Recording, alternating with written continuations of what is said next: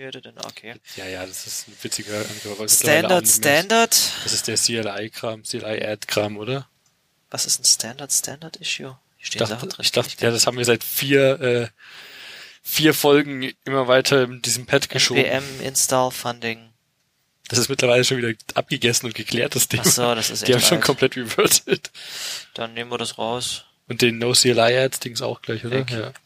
Ruby Gems Fuck der Woche, Fuck up der Woche. Fuck up der vor drei Wochen oder so. Dann waren Datenspuren, die Stimmt, das waren waren Datenspuren. auch noch. Ja, und dann haben wir irgendwie, wollen wir uns mal schnell ein paar aktuelle Themen ausdenken? Ausdenken, ja, ich schaue auch mal auf Hacker News.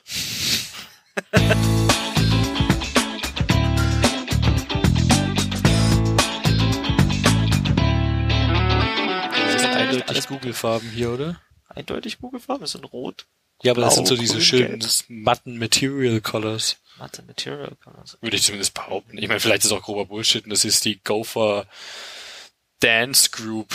Ich hatte heute mal wieder die Freude, Go for Go, Dance Group, Go bitte. in Go reinschauen zu dürfen. Ist Äh, es nicht eine tolle Sprache? Warum zum Geier sind da Pointer drin? Warum zum Geier kriegen die Nullable Types hin? Weil sie Pointer haben. Weil das ist so eine dumme moderne Sprache. Das ist keine moderne Sprache. ja, doch, vom Datum her halt schon. Es ist eine neue Sprache. Aber ah, die machen Kobol war so trotzdem backwards. bereits besser. Kobol. Es gibt einen richtig okay, geilen das ist Vortrag. jetzt aber schon eine es gibt, gewagte es gibt, einen nee, war es Allgäu oder Kobol? Es gibt einen richtig geilen Talk über äh, Functional Programming und Imperative Programming von Kevin Henley. Calvin Henley? Calvin Henny? Eine dieser Der hatte, Permutationen der ist hatte, sicherlich der hatte ein L an einer falsch, an einer komischen Stelle. Äh, Kevin- Ke- Kevlin? Clevin. Le Kevin. Kevlin Henny. Das, ähm, und der hat, äh, hat über, äh, darüber geredet, Imperative ist quasi fast functional, weil was du unter Imperative verstehst, ist nicht, was Imperative ursprünglich mal gemeint hat. Und ach, übrigens, hier ist ein Beispiel in, ich bin mir nicht sicher, Kobol oder Allgäu. Und danach kam C und C war eigentlich schon eine Ver Verschlechterung. Aber Ja, egal, ich glaube, wir sind schon mittendrin. Ich glaube, wir sollten einfach mal sagen, äh, Hi Kilian! Hendrik. Willkommen zu Akronymisierbar Folge 034. Was? 33? Fuck. Stimmt, dann habe Nee, ich welche sind wir? Ja das Pad heißt 33 und ich starr da schon so lange drauf, dass ich jetzt Datei 34 genannt habe. Ich nenne das dann später nochmal um. Ich schaue auf die Webseite, um sicher zu gehen. Wir Es haben- ist Folge 33 jetzt. Hi Kilian! Nein, das lassen wir so drin. Ja, ja, ich meine, wenn wir schon so viele, so hohe Nummern erreichen, dann, ähm, dann passiert einem mal so ein Malheur und dass man mal irgendwie vergisst, eine Nummer zu vergessen. ähm, wir haben uns schon wieder eine Weile nicht gesehen. Ich muss sagen, wir haben es mal wieder geschafft, es eine ganze Weile zu vernachlässigen, unseren schönen wöchentlichen Podcast, den wir vielleicht einmal alle anderthalb Monate Hatten wir das mal geplant, wöchentlich zu sein? Ich Ja, glaube, das war, glaube ich, am Anfang mal so irgendwie. für wahrscheinlich eine Folge. Aber naja, gut, es ist viel passiert. Ich meine, es, die Datenspuren sind schon wieder so lange her, dass wir fast gar nicht drüber reden müssen. Schaut euch die Videos an, es waren wieder Datenspuren, wir waren da. Wir haben diesmal keine Interviewfolge gemacht auf den Das ist korrekt. Aber es gab ein paar coole Talks. Also es gab ein paar coole Talks. Ich stand auch mal kurz auf der Bühne und habe für ein Meetup, was dann daraufhin stattfand, ähm, Werbung gemacht. Ähm, war ein Meetup. äh, unser Rust Meetup. Ach so. Das war dann Ende September. Wir wollten eigentlich Ende Oktober noch eins machen. Ich glaube, wir verpennen gerade die Organisation schon wieder.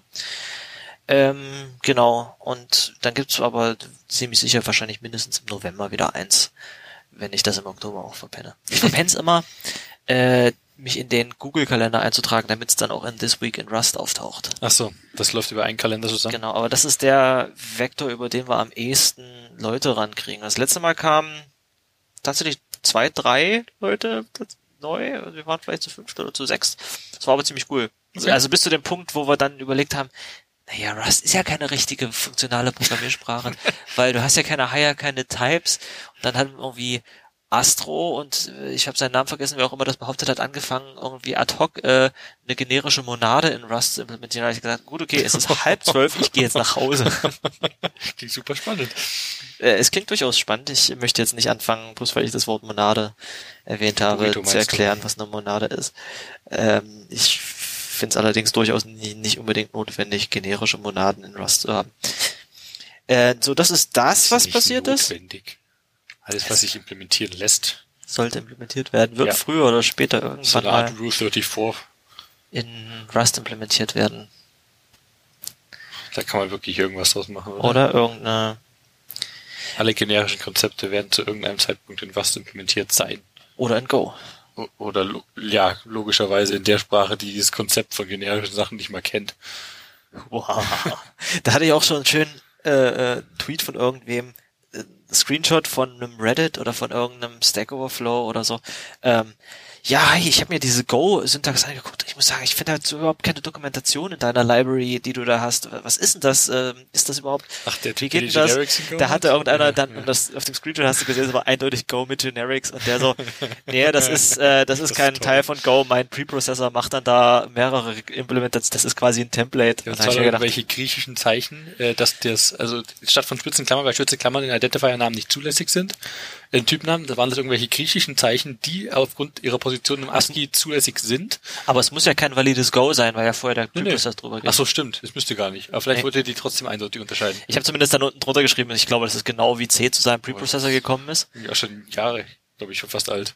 Was? Aber dieser Post, aber es ist super Ja, ist wieder ein Weilchen her. Wir haben, wie gesagt, leider mal wieder eine Weile nicht ge äh, Ja, wir haben seit Jahren keine Folge aufgenommen. Genau. Nee, nee, die letzte war noch dieses Jahr.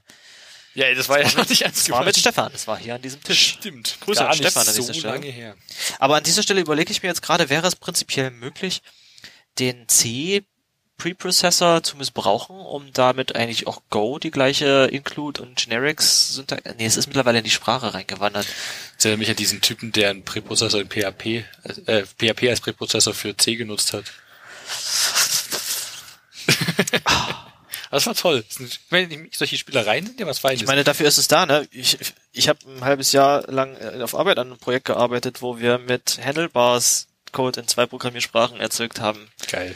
Wo es auch nur eigentlich so eine, so ein ungeschriebenes Gesetz ist, dass sobald du irgendwie eine Spielerei anfängst, gibt es irgendeine Firma, die das in einem Enterprise-Kontext auch nutzt. Ja. Also irgendwer nutzt gerade diesen PHP-Präprozessor. Ach so, Egal was für dumme Spielereien existieren. machst es du was, machst irgendwas zum Spaß, stellst es auf GitHub und äh, drei Jahre später sagt einer, oh, könntest du das mal bitte fixen oder updaten, wir benutzen das in unserer Ja, ja, Firma. irgendein Enterprise-Dings basiert jetzt darauf. Bitte- Hundertprozentig. Bitte lass es nicht mit meinem Code passieren. Schon zu spät. Spielt schon gar keine Rolle mehr. Aber wenigstens in meiner Firma, dann werde ich, würde ich dafür bezahlt werden, das zu fixen oder sowas, aber das ist noch nicht passiert. Was ist denn bei dir so aktuell? Äh, ich bastel gerade sehr viel an einer iOS-App rum. Hab damit sehr viel Spaß gehabt. Ich hatte äh, mir vor kurzem mal äh, Swift UI zu Gemüte geführt, dieses Und? fancy neue UI-Framework von Apple für die aktuellen Plattformen von Apple. Ist cool, super cool. Ja. Das ist ein deklaratives UI-Framework. Ähm, und äh, bisher war es bei mir so, wenn ich eine iOS-App oder wenn ich irgendwie ein Projekt angefangen habe, dann habe ich immer erst angefangen, irgendwelche API-Wrapper zu schreiben für Dinge, die das Ding so braucht, dann irgendwelche, keine Ahnung, Model-Typen, dann schöne API, also interne APIs dafür ausgedacht und Die implementiert. die UI dann benutzt. Genau, und aber auf die UI hatte ich nie Bock, es hat nie Spaß gemacht. Und Ja, daran sind ja, ja. viele Projekte eingeschlafen, aber mit Swift UI macht es echt super viel Weil es Spaß. einfach nicht mehr so viel Legwork ist, oder? Es ist super wenig Code, den du schreiben musst. Natürlich ist es äh, nicht perfekt und es gibt auch noch überall stellenweise Bugs und jetzt ist es ein bisschen fraglich, äh, wie die gefixt werden, weil das Zeug ist ja jetzt released und die Behaviors sind teilweise nicht das, was man erwarten würde und wirklich buggy. Echt, ja? Und ähm, also gefühlt kann Aber Apple ist das nicht mehr es, ist fixen. es bereits eine 1.0-Version oder ist es naja, ein also Preview? es, nee, nee, es ist, es, du kannst damit diese Apps in den Store pushen. Und ich meine, es kann ja sein, dass du irgendwie demnächst eine Version 2.0 mit API-Changes ja, aber dann, so. ist, du kannst es ja nicht versionieren. Wieso kannst du es nicht Weil es ein versionieren? System Framework ist, was du einfach nur so sagst, Ja, also haben sie jetzt schon verkackt ja, quasi. äh, entweder, also sie haben zwei Optionen für die Zukunft. Entweder, also sagen wir mal, naja, sie haben entweder die Option, alte bestehende Apps kaputt zu machen, machen sie eher weniger, aber das wäre so das Beste wahrscheinlich dafür, um das zu fixen. Oder äh, sie fixen es und ja, bringen, äh, machen irgendwie einen Name Change draus, Swift UI 2, aber das passiert ja auch nicht. Weil du es quasi als Include Ja, und sie leben damit. Was, oh, ja, gut. Aber keine Ahnung, vielleicht finden sie da irgendwie eine gute Option. Auf jeden Fall trotzdem so oder so, äh, also die, es gibt ein paar Bugs, äh, die sind ein bisschen blöd, aber im Großen und Ganzen ist es ein richtig tolles Framework, mit dem du äh, sehr einfach, äh, sehr interessant äh, dir coole UIs zusammenbauen kannst, die alles richtig machen, sagen wir es so. Also du hast direkt Dark Mode Support, du hast direkt Right to Left Text Support. das mit dem Dark Mode, das hat auch so um sich gegriffen wie so eine wie, wie so eine wie so eine Krankheit, oder? Ja, ja. In der Mac hat jetzt Dark Mode, dann hat Chrome irgendwie Dark Mode gekriegt oder die Browser haben angefangen irgendwie das mit reinzuziehen. Es gibt eine HTTP, es gibt jetzt eine Web API, mit der dein System der Webseite sagen kann, dass es bitte in Dark Mode zu sein hat, damit die Webseiten passend sind. Es gibt auch eine Reihe von Webseiten, die das gut unterstützen. Das finde ich sehr angenehm, weil ich nutze das von Catalina, macOS Catalina, diesen neuen Auto-Mode, dass der bei Sonnenuntergang automatisch switcht. Das finde ich sehr angenehm. Hm. Und du hast na, abends halt dunkle Interface, auch teilweise dunkle Webseiten. Ich vermisse immer noch die, diese Halb-Halb-Einstellung. Ich möchte eigentlich nicht immer unbedingt Dark Mode haben, aber ich finde es schöner, wenn die ähm, die das Dock unten im Dark Mode ist. Das sieht einfach, das, das sollte überhaupt nie hell werden, kriegen. muss ich sagen. Hm? Das wirst du wahrscheinlich als Einstellung nicht kriegen. Aber wie gesagt, äh, ich finde es schön, wenn, äh, wenn man halt, ach ja, haha, viel Erfolg damit. Ähm, nee, ich finde es schön, wenn, wenn man das halt automatisch ändern kann, weil ich mag den Light Mode auch sehr. Aber jedenfalls hatte ich äh, sehr viel Spaß mit Swift UI. Äh, was ich cool finde an dem Framework ist, dass es halt relativ plattformagnostisch ist. Das spielt jetzt keine Rolle, ob du jetzt, also du schreibst Code nicht spezifisch für iOS mhm. und musst dementsprechend iOS-spezifische APIs nutzen. Also, weil es auch auf äh, WatchOS und macOS und iPadOS und tvOS theoretisch und, und äh, EarPodOS genau genau äh, auf deinem Kopfhörer und, und, auf deinem Toaster genau. Aber theoretisch also äh, der der äh, Helge hat ja auch schon mal äh, hier schon mal vorher erwähnt äh, jetzt äh, Swift Web UI geschrieben wo du theoretisch halt dasselbe Layout nutzen kannst um äh, Web Dinge zu layouten. Was cool ist weil die, das Framework an sich halt keine Assumptions macht auf die Plattform. Du hast halt, du definierst halt einfach nur, hier ist eine Liste von Elementen und diese Elemente sind alle einfach nur ein horizontaler Stack von. Aber es ist trotzdem Swift-Code, den du schreibst. Es, es, Im Prinzip, du schreibst es in Swift, ja. Okay, das ist ein meine, cool neue Syntax der, der, Das Konzept, meine UI-Beschreibungssprache ist plattformagnostisch, ist ja jetzt irgendwie 100.000 Jahre alt. Ja, ne? klar, das ist ja nichts Neues, das, das auf jeden Fall. Aber es ist trotzdem eine, eine sehr schicke API mhm. und, und, wie gesagt, es nutzt ein paar coole neue Swift-Sprachfeatures, um das halt sauber umzusetzen. Das ist halt so eine DSL-like. Äh, Redest du da irgendwann mal drüber in Detail? Ich meine, der Podcast ist jetzt hier keine gute Plattform, aber vielleicht irgendwie. Da müsste es ja mal eine Hallo Swift-Folge drüber geben, oder? Hallo Swift-Folge müsste es mal drüber geben. Oder einen Talk bei irgendwie Coco Heads oder sowas. Das hatte ich schon geplant, vielleicht hier mal, ja. hier mal. Ich habe auch momentan schon wieder zwei Tech Talks in der Pipeline ich bin ja mit diesem WebAssembly Tech Talk so ein bisschen auf Tour, Tour gegangen in Dresden. ich habe den erst in der Firma gehalten, dann habe ich den bei ähm, zwei Web ähm, zwei Web Meetups und einer bei und der, dem Mobile Camp gehalten, eher zufällig. Und jetzt momentan äh, steht in meinen Jahreszielen, dass ich noch irgendwie Tech Talk über Web Audio machen müsste, mindestens. Den, da bastle ich gerade so ein bisschen an, an, äh, an einer Demo. Nice, ja, klingt cool. Jeden Fall. Also weil bei uns ja immer in der Firma das, die, die Webkomponente so ein bisschen stiefmütterlich behandelt wird. Und ich sag so, naja, eigentlich mit Webaudio kann man schon extrem viel machen. Dann schon, es gibt einen Tech Talk, äh, äh, einen Vortrag von JSConf EU, wo einer Gitarreneffekte im, uh. in, in JavaScript gebaut uh. hat das habe ich glaube ich schon mal erzählt. Der stand dann halt auf der Bühne mit seiner Gitarre und hat nicht unbedingt super gut Gitarre gespielt, aber der Vortrag war ziemlich witzig. Hast du dann tatsächlich auch so irgendwie so ein, so ein cooles Interface, wo du live Codeschnipsel zusammenhacken kannst, um das könnte man tatsächlich als Demo machen, dass du irgendwie der der Web-Audio, die API sieht so aus, du erzeugst irgendwie einen Kontext und dann kannst du da unterschiedliche Audioknoten aneinander pipen und äh, die hm. auf die einzelnen Frames tatsächlich, die kriegen die, die Audio-Frames tatsächlich einmal kurz durchgereicht. Audio-Middleware, die du dann Genau. Okay. Und damit habe ich, hab ich zum Beispiel für unsere interne Testpage schon relativ, ähm, das ist relativ einfach, dafür Audiovisualisierungen zu bauen. Nice, okay. Ähm, du kannst aber auch, da gibt es eine Demo von RN Noise, das ist so ein Noise Reduction Dings, was eigentlich in C geschrieben ist. Das ist nach äh, nach SMJS oder nach äh, WebAssembly zu kompilieren und dann kannst du es auch im Web machen. So, das geht. Okay. Und tatsächlich eine Demo, wo du sagst, hier, guck mal, ist eine Funktion, da werden alle meine Frames mal dran vorbeigetragen, kannst du jetzt Eval drücken in irgendeiner, das wäre immer schön für die Demo. Aber da muss ich noch eine Weile dran frickeln, bevor ich das halten kann. Ich werde das wahrscheinlich so vielleicht eher Richtung Ende November oder Dezember dann auf Arbeit mal halten, so als Tech Talk und vielleicht halte ich den dann irgendwie in Dresden nochmal bei einem Meetup, bei einem. Mach mal, würde ich gerne mithören. Was auf jeden Fall. Klingt spannend ja. Das andere, was ich jetzt eigentlich noch so in der Pipeline habe, ist, dass ich noch einen über Rust Web Frameworks halten wollte. Aha, mal ein komplett Abriss, was so der Stand der Dinge was ist. Was so gerade geht, genau. Es gibt ja irgendwie Rocket, ist eine Weile nichts passiert und dann gibt's aber irgendwie diese ganzen Sachen, die auf Hyper und, äh, und Tokio aufsetzen, da ist eigentlich relativ viel passiert. Ich habe äh, ich hab da letztes Mal versucht, irgendwie einen Überblick zu bekommen und was gleich mit zu basteln, aber die hatten irgendwie so viele neue Abstraktionsebenen eingezogen. Ich habe gar keinen Überblick mehr gehabt, Bei- was bei wo? sowohl Hyper als auch Tokio, vor allem Hyper. Ja, also mit Tokio solltest du, glaube ich, nicht direkt arbeiten, zumindest nicht, wenn du nicht was machen möchtest, was. Also direkt wollte ich gar nicht mit Tokio arbeiten, sondern Genau. eigentlich mit, mit Hyper, äh, aber das, das war mir schon fast zu tief, überhaupt einen Überblick zu verstehen. ja, Hyper ist selbst auch fürs Web, äh, für HTTP relativ roh. Ähm, darauf aufsetzen gibt's dann sowas wie äh, Warp, was eine relativ nette API hat. Cooler Name. Ja, Warp. Da gibt's aber schon ein Haskell Web Framework, was genauso heißt. Deshalb na, so einigen, äh, ja, das ist ein bisschen unpraktisch.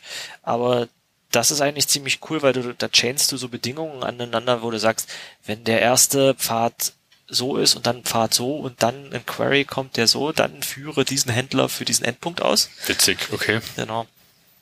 Und da gibt's irgendwie auch eine, die, die Abstraktion für WebSockets ist ziemlich schön, weil du kriegst einfach bloß ein Event für, jetzt gab's ein Upgrade und dann kriegst du einen rohen Socket an die Hand und da ist noch überhaupt kein WebSocket dahinter, dann nimmst du dir eine andere äh, abstrakte WebSocket-Library, wo du sagst, oh, ich habe hier ein Interface, da kann ich drauf lesen und drauf schreiben, mach mir da mal WebSocket drauf. Hm. Kannst du theoretisch mit der lib auch WebSocket über einen Serial Port sprechen oder sowas ein bisschen. Ähm, aber ja, sowas würde ich dann in einem Web, in einem TikTok nochmal oder in einem Vortrag noch klingt mal auch super bisschen- spannend. Weil der Überblick ist jetzt auch, ich glaube, für, für euch, die hier gerade zuhört, ein bisschen, bisschen ähm, und zusammenhängend. Also Das ist so das, was ich gerade so nebenbei ein bisschen mache. So. Wir haben Feedback bekommen. Wir haben Feedback bekommen? Ja, so, an dieser Stelle machen wir eine Kapitelmarke. Ach so, ich war mit Mensa Dresden noch gar nicht fertig. Du warst mit Mensa Dresden. Ach Mensch, wisst ihr, wie, wie, wie, wir, wie wir abweichen immer mit unseren Tangenten. Um noch mal kurz den Bogen zurückzuschlagen. Um äh, ich hatte ja Bogen mit, mit. Swift UI angefangen. Äh, ich Stimmt. hatte äh, letztens aber gesehen, also ich habe da erstmal eine kleine Watch-App mitgebastelt, weil ich einfach was äh, kleines, kleines anfassen wollte. Hatte dann gesehen, dass es nach Jahren des Wartens Mhm. endlich zu einer offiziellen API des Studentenwerks in Dresden gekommen ist, wo man Speiseplandaten aus den Mensen lesen kann. Das wollte ich schon Ist immer es mal eine GraphQL API? As if. Ich, ähm, die ist tatsächlich der Open Mensa API nachempfunden, was ich sehr spannend finde. Äh, der Maintainer davon meint auch, dass er gerne die Kompatibilität zu Open Mensa behalten möchte, was ein bisschen weird ist, weil er die schon kaputt gemacht hat.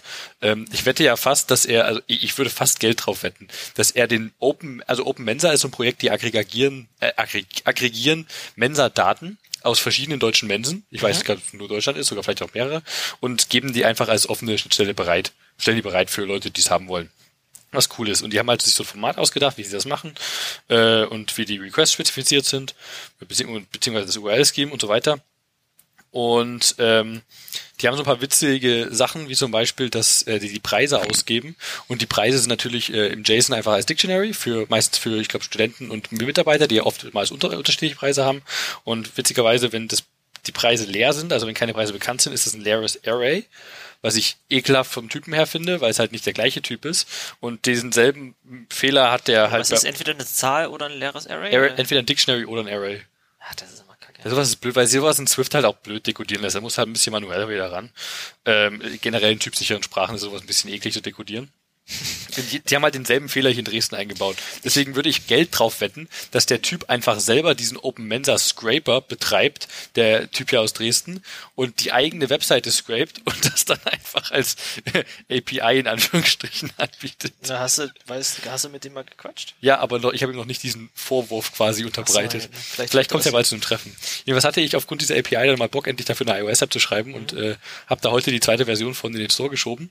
Äh, und diese App kann jetzt endlich auch, vielen Dank hier an den Typen damit, äh, Georg Sieber, ich glaube, der arbeitet bei der Slub, laut seinem GitHub-Profil nach, der äh, quasi Beispielcode bereitgestellt hat auf GitHub, wie man äh, die Mensa-Karte der Emil, hier in Dresden genannt, oder Emil, ich glaube Emil tatsächlich. Emil. Ich glaube, ja, wie der Name, also E-M-E-A-L wie man die, die NFC-Karte auf iOS scannt. Und das kann meine App jetzt auch. Und zusätzlich, wenn du noch die... Deine Mensa-App kann jetzt sagen, wie viel Geld du noch hast? oder? ja, What? und wenn du deine Autoload-Credentials, also wenn du diesen Autoload-Service nutzt, dass dein Konto automatisch äh, der Geld abgezogen wird, wenn deine Mensa-Karte runtergeht, das ist ja so ein optionales Ding, dann hast du auch Zugang zu so einem Kartenservice-Portal des Studentenwerks.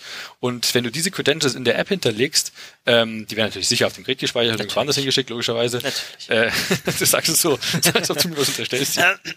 Nee, aber wenn du das in der App hinterlegst, dann zeigt dir die App auch alle deine letzten Transaktionen mit ein. Und das hat noch keine andere App bisher. Nämlich die coolste Mensa. Wie jetzt, wie viele Mensa-Apps für die Dresdner Mensa gibt's denn mittlerweile? Keine Ahnung, 15, 20? Echt? Ja.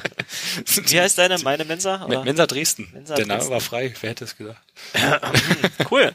Aber hat sehr viel Spaß gemacht. Äh, und Ja, Ich habe ja immer überlegt, Ja. ob ich mir nicht einfach mal wieder eine Mensa-Karte holen sollte. ich gebe meine nicht her. Ich war heute in der Ich Mensa. müsste ja theoretisch auch einfach so eine kriegen und wenn ich sage, ich bin Mitarbeiter, ich bräuchte mal. Du musst ja, glaube ich, gar nicht mal Mitarbeiter sein. Es gehen ja auch manche Leute von Firmen, die einfach Eben. neben Menschen, Ja, ja. Saxonia Systems Leute gehen ja auch Menschen Ja, ja, manchmal. eben.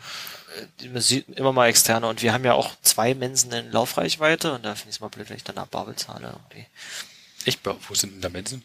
Äh, die von Ach, der, die Brühl. Ja, ja. ja, die von der Kunsthochschule und die von der Musikhochschule. Stimmt, die sind ja, also die, ja, ja, hast recht. Stimmt, da war ich noch nicht. Nee, die sind relativ klein und aber es ist witzig, wenn da die Künstler und die Musiker rumhängen. ja, nice. Ähm, noch mehr Mensa Dresden oder Nö. Was hatte ich dann gerade äh, angefangen und abgebrochen? Äh, wir haben Feedback bekommen. Ach so, wir haben Feedback bekommen. Genau, also ähm, erstmal, ich habe natürlich nicht ähm, Akademiker gedisst. Das möchte ich mir nicht unterstellen lassen. Überhaupt nicht. Ja, äh, ähm, war das war War das, das Freunde lassen Freunde nicht. Äh, war das Magnesium oder wer war das? ja, ja. Also ich ich habe ja sehr viele Freunde, die ich habe Freunde, die auch Akademiker sind, ja. Ich habe auch Akademiker-Freunde. Ich bin gar nicht Anti-Akademiker. ich wäre ja auch selber gerne manchmal Akademiker, wenn ich so über, über nachdenke, dass ich bloß mein kleines Diplom habe. Ähm, aber es ist natürlich, ich meine, das war ein Witz. Ähm, insofern, dass äh, das Leben als Akademiker natürlich nicht unbedingt leicht ist und man das nicht über die äh, über die äh, leichte auf die leichte Schulter nehmen sollte. Und das so war es natürlich. Ich, ich möchte mich an dieser Stelle bei allen Akademikern entschuldigen, die ich mit meiner Aussage eventuell verletzt habe. Ähm, es tut mir sehr leid. Genau, anderes Feedback, was, was wir bekommen haben, ist, äh, dass wir mal über nix reden sollten. Wir reden über so viel, wir sollten auch mal über nix reden. Ähm, Werden wir nachholen. Da Also, hat sich der, da hat sich zumindest einer, der sich damit wohl offenbar ganz gut auskennt, bereit, und den ich eh schon ziemlich lange ähm, im, mal im Gespräch haben wollte, in der Sendung haben wollte, gemeldet, dass wir mit dem mal über nix reden. Ich sag jetzt noch nicht wer, aber Wir äh, werden über nix reden. Wir werden Ganz viel nix. oh je, oh je. Ich, Genau. Wir die, ah, haben wir sowas schon mal gemacht, dass wir irgendwas versprochen haben? Ähm, dann hat Kilian ich unseren. Feed bei BitLove gefixt. Hoffentlich. Ich, ich glaube. Das werden wir sehen, sobald die nächste Folge online Achso, Man kann den nicht editieren, habe ich gesehen. Ich habe ihn was ist mit rausgelöscht. den alten Folgen dann jetzt? Die fehlen jetzt, oder haben wir dann ein Loch von Folgen? Nee, das war irgendwie weird. Ich habe es gerade nicht mehr auf müssen dem wir Schirm. sehe auch zuerst eine neue. Folge veröffentlichen. Ja, um zu sehen, ob sich updatet. Ah, ich weiß es nicht mehr. Vielleicht geht's auch schon. Ich, das war ist irgendwie drei Wochen Wir her, ich das also, gefixt habe, aber gefixt ist, irgendwie genau. äh, irgendwas wollte er nicht. Ich muss auf jeden Fall löschen und neu hinzufügen oder so. Und äh, ebenfalls Errata, und damit hake ich das jetzt hier, diesen Errata und Update-Slots äh, ab. Man kann auch in seinem eigenen Wahlkreis Wahlhelfer sein, wurden wir hinterher korrigiert. Das korrekte Verb heißt Wahlhelfern. Man kann dort auch Wahlhelfern. Genau. Man, es heißt übrigens nicht Wahlhelfer, sondern Wahlhelfende. Okay. Ist mir aufgefallen, dass jetzt ähm, zum Beispiel bei Deutschlandfunk Nova redet man nicht mehr von Forschern, aber auch nicht von Forscherinnen, sondern von Forschenden. Ja, so wie Studenten und Studierenden. Ja, Studentende. Stu- Studente. Studentende. Studenente. Studente. Titel. ähm, Okay. wir haben noch andere Themen. Ah, Erstmal, was ist das hier überhaupt, was du mir hingelegt hast? Swag. What? es ist klein und es ist in einer Tüte und es hat äh, viele, viele Ebenen und vorne drauf ist ein akronymisierbar Logo. Es sind akronymisierbar Sticker. Wir haben akronymisierbar Sticker. Werden sie auf dem Kongress auf jeden Fall mit verteilen. Wir werden, wenn Auf die die, auf dem Kongress noch ähm, da- sind, werden wir es auf dem Kongress verteilen. So wenn ihr uns mal persönlich, ich, ich werde mal versuchen, meine bei mir zu tragen. Ihr dürft mich gerne auf der Straße anquatschen.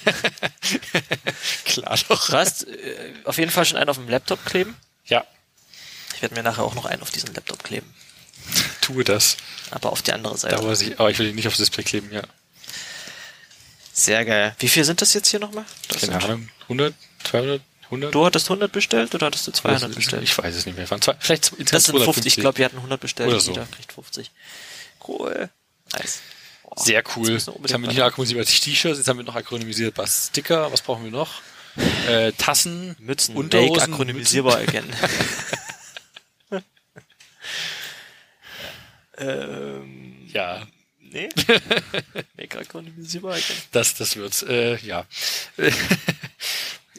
Was ist denn noch passiert? Wir waren bei Minkorrekt in Dresden, das ist auch schon wieder eine ganze Weile her. Ja, Mein irgendwie sind Gott, wie dieses- alt diese Nachrichten sind. Diese, das Pad hier ist nicht mehr auf dem aktuellsten Boah, zeitlichen Wahnsinn, Stand. ja, also wir müssen uns mal irgendwie zu, zusammenreißen mit unserem.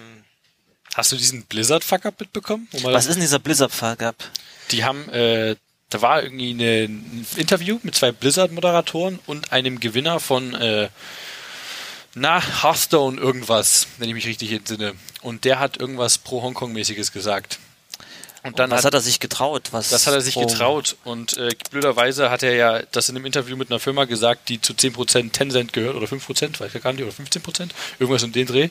Und das ist natürlich ganz, ganz böse. Und äh, Blizzard hat ihm dann sofort äh, seinen Titel als Gewinner aberkannt, seine 140.000 Dollar Preisgeld äh, zurückgenommen, die beiden Moderatoren gefeuert. Die beiden Moderatoren gefeuert. Ja, das, ja weil das das Schlimmste ist.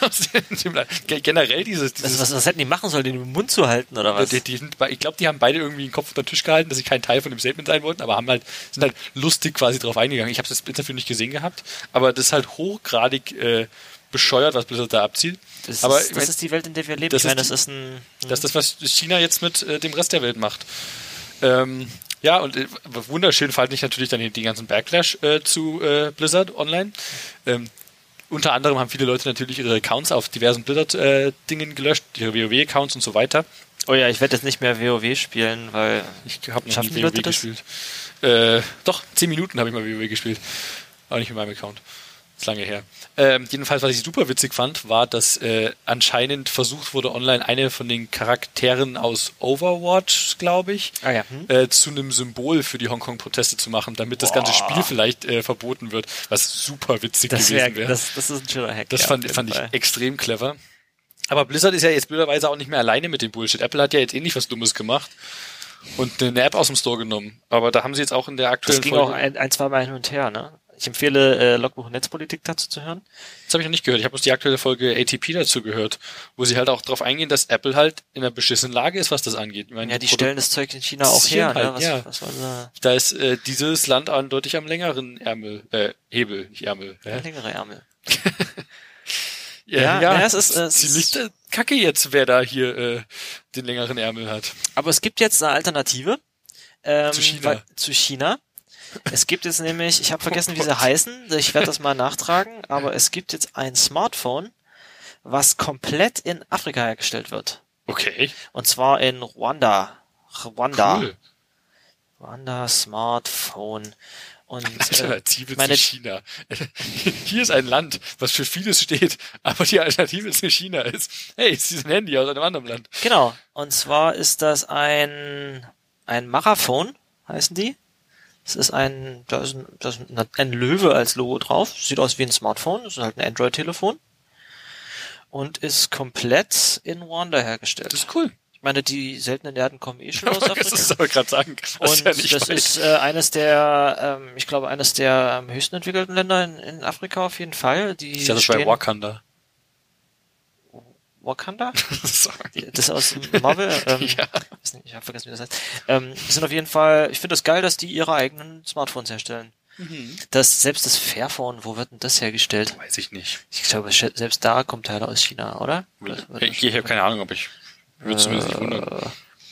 Also, ich meine, hm, wenn man mit der Meinung von dem Land nicht äh, komplett mitgeht und irgendwie Alternativen so, ich glaube nicht, dass man, ich weiß nicht, man dieses Telefon in so großen Mengen kaufen kann, aber es ist halt ein Problem, dass das alles aus der gleichen Ecke kommt. Wir haben ja auch wirtschaftlich und, und technologisch dementsprechend äh, Nachteile in anderen Ländern.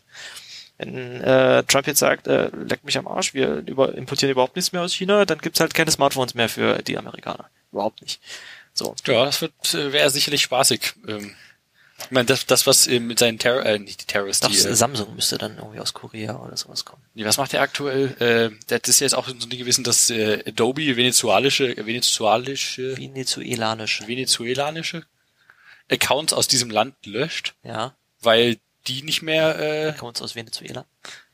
mit, also quasi äh, mit dem Land im Handel sein dürfen. Dann gab es ja diesen ganzen Iran-Fuck-up vom paar Es gab diesen GitHub-Fuck-up. Ja, ist ja kein Fuck-up. Ich meine, sie müssen halt complien, was halt aber super bitter ist. Dass du, also da ging In es an der Stelle, Zeit dass du das, leben wir denn? ja, äh, Würde man das Mittelalter können. kommt zurück. Das ist lächerlich. Was haben die im Mittelalter gemacht, dass die GitHub nicht mehr nutzen durften? Ich glaube, dann sind die auf die äh, Felder gegangen und haben Hirse angebaut. nee, ist aber echt und traurig gebetet eigentlich. und so. Ja, na, wir können bloß hoffen, dass es irgendwie, ja, die, die, diese Phase, in der wir momentan uns befinden, seit 2016, seitdem irgendwie Brexit beschlossen und Trump gewählt wurde. Und ja, der allgemeine Rechtsruck in, oh, was, was ist das hier für ein Stammtischgespräch? Ja, was, was, ja, aber Also, es ist, ist ja ein Problem. Und wie, wie geht denn das jetzt in Hongkong aus? Hoffentlich kommen die ja noch auf den grünen was ja Zweig. auf, dass du dich jetzt hier nicht zu Hongkong Ja, keine äh, Ahnung, mir ist es scheißegal, ob beziehst, die chinesische Regierung akronymisierbar ne? Da verbietet. wirst du von akronymisierbar gefeuert. Äh, Wie hat gesagt, die, die NFL hat jetzt auch so ein Riesending? ah ja, weil, weil, weil Nee, Chinesen NBA gerne, war es, NBA. weil, weil, weil die äh, Chinesen gerne mh, Foot, äh, Basketball schauen. Ähm, Das ist auch irgendwie, äh, wird nicht mehr da ausgestrahlt. in werden. Spiele von einer Mannschaft nicht mehr gezeigt, deren Trainer sich pro Hongkong gezeigt hat. Lächerlich. Können die mal so einen arabischen Frühling endlich hinkriegen? Hoffentlich. Das Problem ist ja auch, dem dass... Maßstab. Ah, Da gehen ja nicht schon jeden, jeden Tag Hunderttausende von ja, Menschen aber das ist halt die. Hongkong. Hongkong ist halt hoffentlich noch so ein eigenständiges Ding. Ja, laut Ja, das, da, China dafür nicht. kämpfen sie ja gerade, ja. Ja, ja, eben, aber ich meine, das ist ja nicht Mainland China, was hier äh, auf die Straßen geht und protestiert gegen ihre Regierung. Gab's da nicht neulich erst ein gutes Last Week Tonight zum Thema? Sicherlich, sicher ja, ja, China? ja, ja, ja, genau. Beziehungsweise meine ich auch, es gab irgendeine längere Podcast-Folge zu irgendeinem, ah, fuck, was war das für ein Podcast? Shit, komme ich nicht mehr drauf. Vielleicht fällt mir noch ein. Äh, tun wir dann einfach in die Shownotes. Wollen wir mal wieder umschwenken? Ja, Und zwar, ähm, was waren denn noch so Themen, die wir hier hatten? Also was ich vorhin zu Warp erzählt hatte, ich habe mich gerade noch mal gewundert, es ist schwierig von so einem Thema wieder wegzukommen, ne? ja, was wir ja auch für Themen in der Liste haben hier, Richard Stallman steht hier, ist auch schon ewig her, ne? Aber Richard Stallman ist von der FSFE zu, nee, von der FSF zurückgetreten als Chairman, weil er äh, sich scheiße geäußert hat. Und möchte aber weiter äh, Chief Nuisance bleiben. Genussens, Genussens bleiben. Und es gibt's dann Leute, ach nee, jetzt ist der immer noch bei GNU und da. Irgendwie, ja. Die Gesellschaft, Ach ja. man, manche Ecken werden mehr woke, ne? Und sagen, nee, bloß weil du was in der, auch nicht, auch nicht cool, ne? Dass so Leute an Sachen, die sie vor 40 Jahren vielleicht mal gesagt haben, gemessen werden. Als 40 Jahren Da war, war der gesamte, war, war alles sexistischer und, und ja, aber das, ich meine, das macht es nicht besser, aber es ist auch ja, trotzdem, gut, es ist auch nicht alles, ja, es, es macht's nicht. es ist tr- tr- trotzdem richtig, dass, äh, also da gab es noch eine coole Radiolab-Folge vor kurzem, Right to be Forgotten hieß die, glaube ich. Genau, die habe ich gehört, ja. wo es irgendwie darum geht, dass du halt, wenn du einmal in den Medien warst wegen irgendwas, auch wenn es was Dummes war, das hängt dir halt für immer nach und du, jeder wird, der deinen Namen googelt, stolpert darüber und ir- irgendwann ist halt auch eigentlich Schluss. Also je nach, also müsste halt irgendwie, die haben da, glaube ich, Dinge bewertet, Ja. äh, Journalisten haben ihre eigenen Online-Angebote durchgegangen und haben immer beschlossen, ist das hier verjährt genug, als dass wir das löschen können, dass wir die, diese Person von diesem Schatten quasi befreien, oder ist das so schlimm, dass das halt noch online bleiben sollte?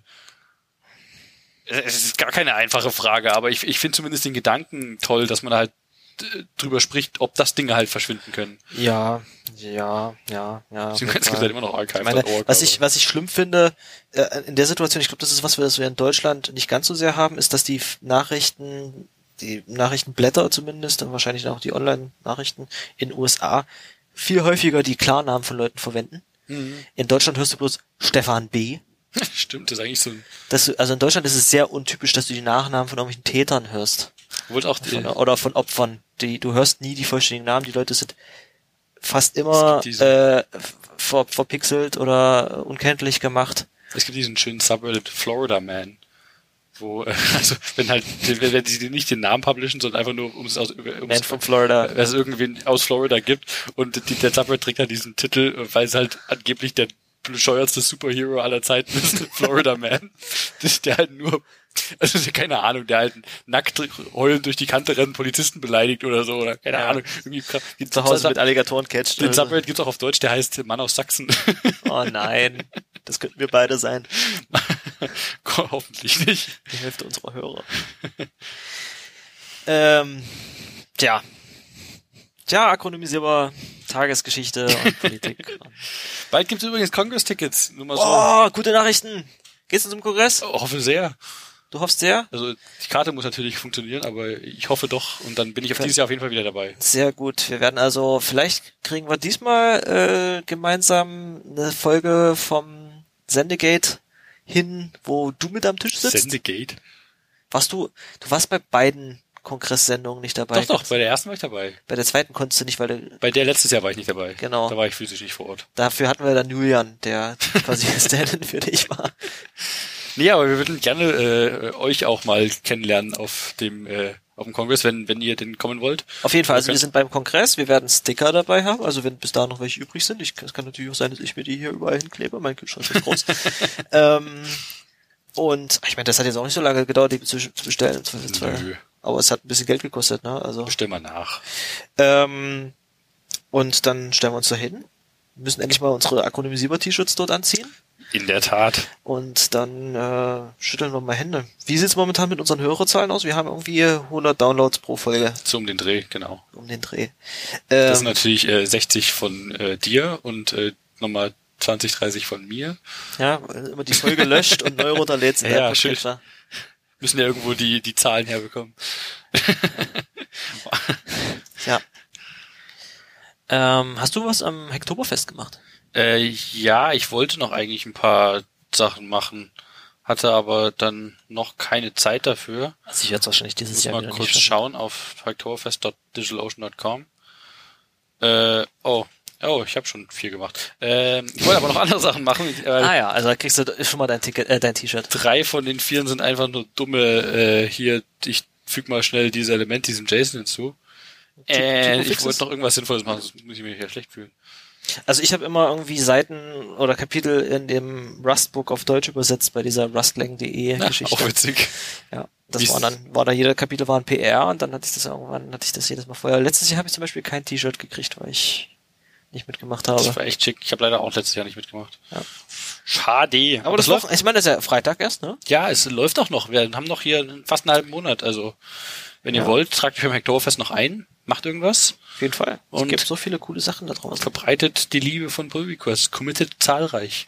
Ja. Hast du schon mal was, äh, wo, weil ich vorhin gefragt habe zum Thema Mensa-App und GraphQL, hast du schon mal gegen GraphQL was gemacht von, äh, von einer iOS-App aus? Äh, habe ich. Aber das war jetzt nicht irgendwie hier krass Features von GraphQL nutzen, sondern ich habe mir die Query rausgesucht äh, gegen die API, die ich haben wollte und habe die dann halt äh, mit äh, zwei substituteten Parametern gehardcoded als langes String-Literal und äh, dann die Query abgeschickt.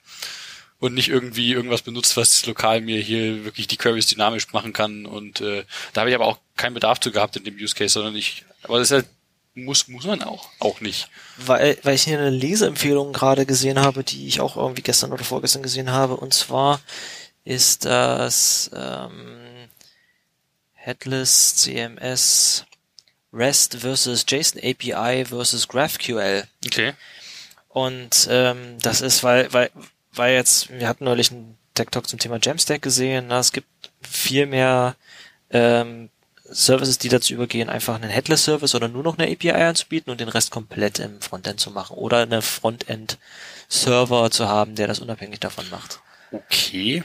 Und äh, REST ist äh, ein bisschen wenig dafür und GraphQL ist aber auch schon wieder ganz schön, ganz schön der Klopper, so als Alternative dazu. Und hier gibt's einen Blogpost, der ist, ach, hier steht sogar auf, dem, auf der Seite selber, es ist ein elf Minuten äh, Leseaufwand. Eine, eine schöne tabellarische äh, Nebeneinanderstellung zwischen purem REST, äh, GraphQL und dazwischen JSON API. Was ist nochmal JSON API? Und JSON API ist eigentlich ein, ein Aufsatz auf Ist REST. das wie dieses Hypermedia-Dings oder? Ähm, genau, ich bin jetzt nicht equipped, äh, genau zu erklären, was JSON API ist, aber es gibt eine schöne Spezifikation davon. Da stecken, glaube ich, auch Ja, aber ist das das Ding, was dir halt immer solche extra Links mit dazu hat und die hier kriegst glaube, du ja. mehr dazu unter URL, hier weiterer Pfad und dann kannst du Genau, halt komplett genau. die API exploren quasi aus einem Request heraus? genau. Das ist. Das finde ich überhaupt nicht geil. Ähm, dann liest dir doch mal diesen Artikel durch. Werde ich mal hab's- machen. Ähm, und es kommt, ich möchte fast behaupten, besser weg als GraphQL. Sogar, weil es einfach nicht wie GraphQL ein kompletter Abkehr von den existierenden Konzepten ist. das ist eine Seite, die unterstützt übrigens Dark Mode. Die ist bei mir weiß. oh, tatsächlich, ja, schön. Schick. Weil ich gerade permanent im Dark Mode bin. Nicht schlecht. Ähm, ist übrigens eine Drupal-Seite. Aber ich habe heute mal nach, ich habe heute mal nach anderen Meetups gesucht. Ah ja, pass auf, also das ist wieder ein interessantes Thema. ich habe die gerade zwar voll unterbrochen, aber okay. Ähm, sorry. wo waren wir gerade? Äh, den Stack anwinden können wir später wieder zu hier REST, JSON API, GraphQL, aber ich weiß nicht, was du da gerade Ach so, wolltest. nee, ich habe nicht mehr dazu zu erzählen, das ist mehr so eine Leseempfehlung, weil ich so, leider noch okay. nicht dazu gekommen bin, das zu lesen. Ich habe mir ein bisschen die Tabellen angeguckt und ich hatte immer, wenn ich überlege, wenn ich jetzt das nächste Dings baue, mache ich da, weil REST zu bauen ist ja wirklich einfach. Und GraphQL, ja, welche, welches Abstraktionslayer ziehe ich jetzt dazwischen? wie man das selber baut. Kein Klassenschimmer. Wie man GraphQL selber Ich habe bisher nur gemacht über so ein Tool, was mir aufgrund auf Basis von der äh, Postgres-Datenbank, die ist halt komplett inspected, das halt automatisch Mhm. die GraphQL-Layer äh, anbietet. Aber ich habe keine Ahnung, wie ich das selber bauen würde. Ähm, dazu gibt es einen ganz schönen Vortrag vom der JS-Con, den ich glaube ich in der letzten Folge schon mal erwähnt, den nehme ich einfach nochmal mit in die Shownotes rein. Ähm, was ich eigentlich erzählen wollte, genau, wir suchen gerade, wir, versuchen gerade ein, ein Meetup in Dresden zu hijacken von Arbeit aus. was ist das denn? Und zwar, ähm, wir haben in unserem Firmenbüro äh, jetzt schon einmal mindestens, ja einmal das C++ äh, Meetup, die C++ User Group Dresden gehostet, Okay. weil wir so einen schönen großen, ähm, warst du schon mal in unserem Büro drin? Nur mal kurz. Ja, in dem neuen? Nee, wahrscheinlich nicht. Nee, wir nicht, haben nee. zumindest so, ein, so eine schöne große Küche mit so, kannst du gut um die Ecke sitzen und wir wollen da mehr Meetups drin haben. Wir hatten jetzt schon mal das C++ Meetup zu Besuch. Im November werden wir das nochmal zu Besuch haben. Und was wir jetzt gerade überlegen, es gibt eine Konferenz in San Francisco, die heißt Cranky Geek. Die ist so WebRTC-zentrisch, wo alle möglichen Leute über wie benutzen sie Das WebRTC passt reden. ja zu euch. Und das passt ziemlich gut zu uns. Theoretisch habe ich überlegt, na, eigentlich könnten wir da auch mal irgendwie einen Vortrag für machen. Äh, was wir machen werden, ist, dass wir das remote gucken. Entweder, wenn es mit dem Tag hinhaut, das wird es wahrscheinlich nicht klappen, aber werden wir dann bei uns im Büro ähm, irgendwie so wieder so ein lokales Meetup machen und noch ein bisschen ein paar Worte erzählen und dann einfach die Talks von da gucken und Okay. dabei ein bisschen irgendwie Bier aufmachen oder sowas. Und ähm, weil wir nicht wirklich eine gute Plattform haben, wie wir dafür Werbung machen, habe ich jetzt mal gefragt beim Webmontag, ob die vielleicht uns helfen. das irgendwie, dass wir äh, das, das als Webmontag oder sowas machen und dann mal äh, das bei uns einfach stattfinden lassen im Büro. Witzig. Ihr habt nicht zufällig iOS-Entwickler bei euch, oder? Dass man Coco jetzt mal zurückziehen könnte. Äh, das tatsächlich leider gar nicht, Ah, weil schade. wir rein weg. Wir suchen allerdings Entwickler, Dann bleiben wir bei Lavu. keine äh, keine iOS oder ähm, Mac-Entwickler leider, aber äh, C++ und äh, C++ Backend und C++ Audio und vor allem C++ äh, C++ Sternchen hier. Äh, bitte, und bitte, äh, JavaScript Webentwickler. krass. Ja, also wenn jemand in Dresden in einer sehr schönen Lage einen Job sucht, jetzt schon Werbung. äh, da, irgendwann musste ich das mal erwähnen. Also äh, da habe ich schon länger mal überlegt, weil ich bin immer so am rumfragen, ein paar Stellen sind frei und es gibt irgendwie echt so viel zu tun, dass ich denke, ah, muss ich jetzt mal einfach schamlos äh, pluggen. Ähm, so, du suchst einen Job als JavaScript äh, Webentwickler oder C++ Entwickler, äh, schreib mich mal auf Twitter an und ich äh, mach mal Kontakt. Nicht cool. Und das darfst du jetzt offiziell auch machen, wenn du magst. Äh, wenn ihr lieber, äh, suchen wir denn? wenn ihr lieber Android-Apps im ÖPNV-Bereich machen wollt, kommt, kommt äh, mal auf mich zu. Sehr gut. da brauchen wir Leute. Ich glaube, jetzt haben wir das auch für die nächsten, für die nächsten paar Folgen aus dem Weg und müssen es nicht so bald nochmal ja, machen. ja. Ähm, genau. Äh, was hast du denn so für GitHub-Stars? GitHub Stars, äh, du hast eine ganze Reihe von Sachen aufgeschrieben. Fang du doch mal an. Das sind irgendwie Oh, vielleicht das zehn, stimmt, die zehn Links von dir hier. Oh ja, also eine coole Entwicklung, die ich äh, in den letzten Wochen verfolge, ist äh, ein Projekt, das nennt sich Async STD, weil jetzt in der nächsten Rust-Version STD ist für mich eher Sexually Transmitted Disease. Und das ganze Asynchron klingt sehr beängstigend. ähm, dann ist es gut, dass du kein C++-Entwickler bist. Das ist nämlich alles voll STDs. Das passt zur Sprache. Ähm, aber auch in Rust ist halt die Standardbibliothek abgekürzt STD. In C heißt das doch Studio.h. Nee, äh, stdio.h. Ja, genau. Studio.h. Studio. Hm. Ich habe mich mal gefragt, was die Leute, die nicht aus dem Programmierkontext kommen oder aus dem C++-Kontext kommen oder was weiß ich, äh, in .io äh, Domains rein interpretieren.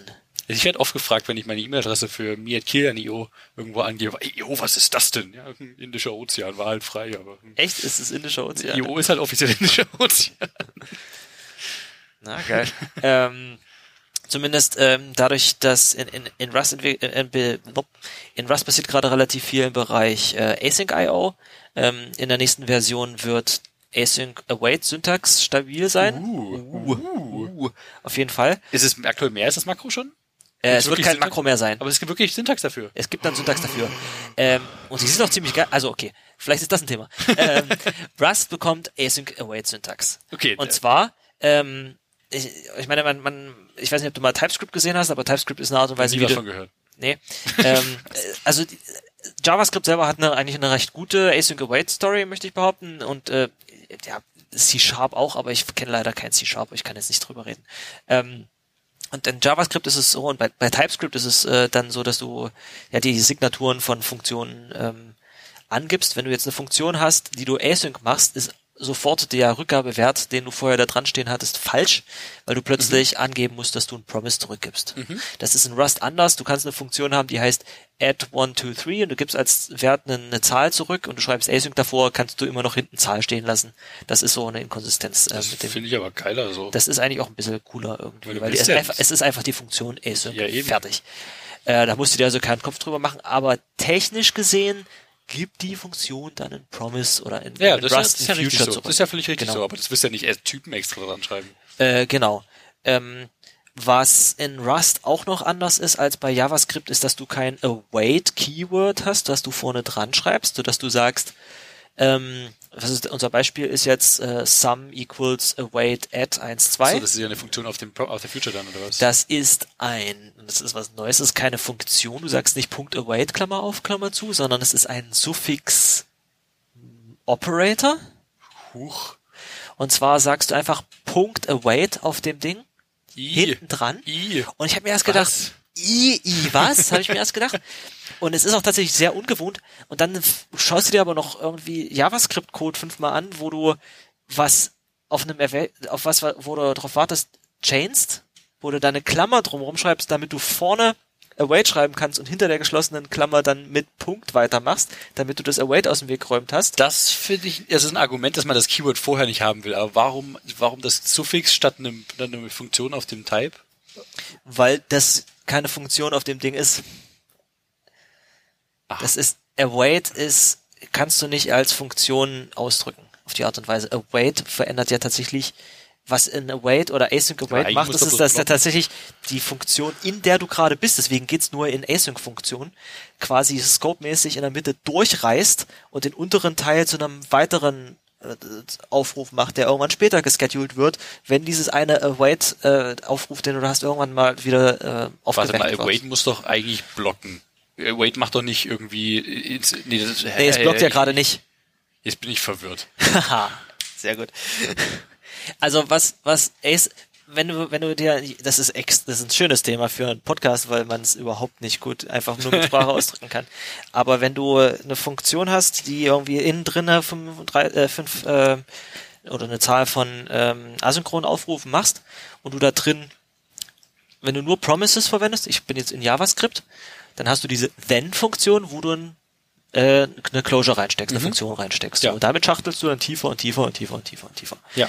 So, und in JavaScript kam dann async await und dann hast du, musst du, äh, kannst du einfach await davor schreiben und dann kriegst du irgendwie den Wert raus und dann schreibst du den in eine Variable äh, wo ich mir dann immer gedacht habe, das ist eigentlich nicht schön, dass ich das in der Variable zwischenspeichern muss, irgendwie. Ähm, deswegen siehst du auch manchmal einfach anstatt äh, ich mache ein, ein Promise drauf, machen Leute dann einfach um dieses Ding drumherum Klammern, schreiben innerhalb den Klammern await und machen dann okay, nach der schließenden ja. Klammer. So, anyway, äh, was, wenn du das jetzt mit, wenn du von Promises zu async await übergehst, ist ja quasi deine Funktion selber darf ja auch nicht blocken.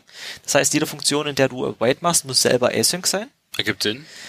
Und das sorgt dafür, dass du selber dann ähm, ein Promise zurückgibst, selbst ein Void Promise zum Beispiel. Ähm, und was eigentlich passiert ist, dass deine Funktion bis zu dem Punkt, wo du awaitest, ausgeführt wird, dann der Scope quasi, oder nicht wirklich Scope, in den Teil, auf den du wartest, übergeht und deines Funktion quasi erstmal weggelegt wird, was ist bei JavaScript auf dem Event Loop, bist du dann erst bei der nächsten Iteration wieder dran. Ähm, bis dieses Ding, was du awaitest, resolved und dann geht deine Funktion selber erst weiter. Hm. Okay, Das, ja. es reißt deine Funktion quasi in der Mitte durch. Hat in JavaScript den witzigen hat er denselben Effekt, oder? Also, es, ja, deswegen kannst du, musst du das auch gar nicht so genau verstanden haben, wenn du es benutzt. okay. Aber du musst, äh, also das ist zumindest der Grund dafür, warum du Async Await, äh, du möchtest nicht das Async verwenden, du möchtest das Await verwenden und das Async, was du an deiner Funktion außen dran schreiben musst, ist das notwendige Übel. quasi. okay, so kann man es auch betrachten. Mit äh, Promises kannst du auch Fire and Forget Promises machen in JavaScript. Dass du sagst, äh, ich mache jetzt hier ein Then und du schreibst da irgendwas rein und danach kann meine Funktion zu Ende sein. Das passiert irgendwie. Das würde in Rust zum Beispiel gar nicht gehen, weil dann deine Funktion, äh, dein Promise wird halt weggeräumt und dann wird es nie resolved oder es geht halt aus dem Scope und ist weg, ne?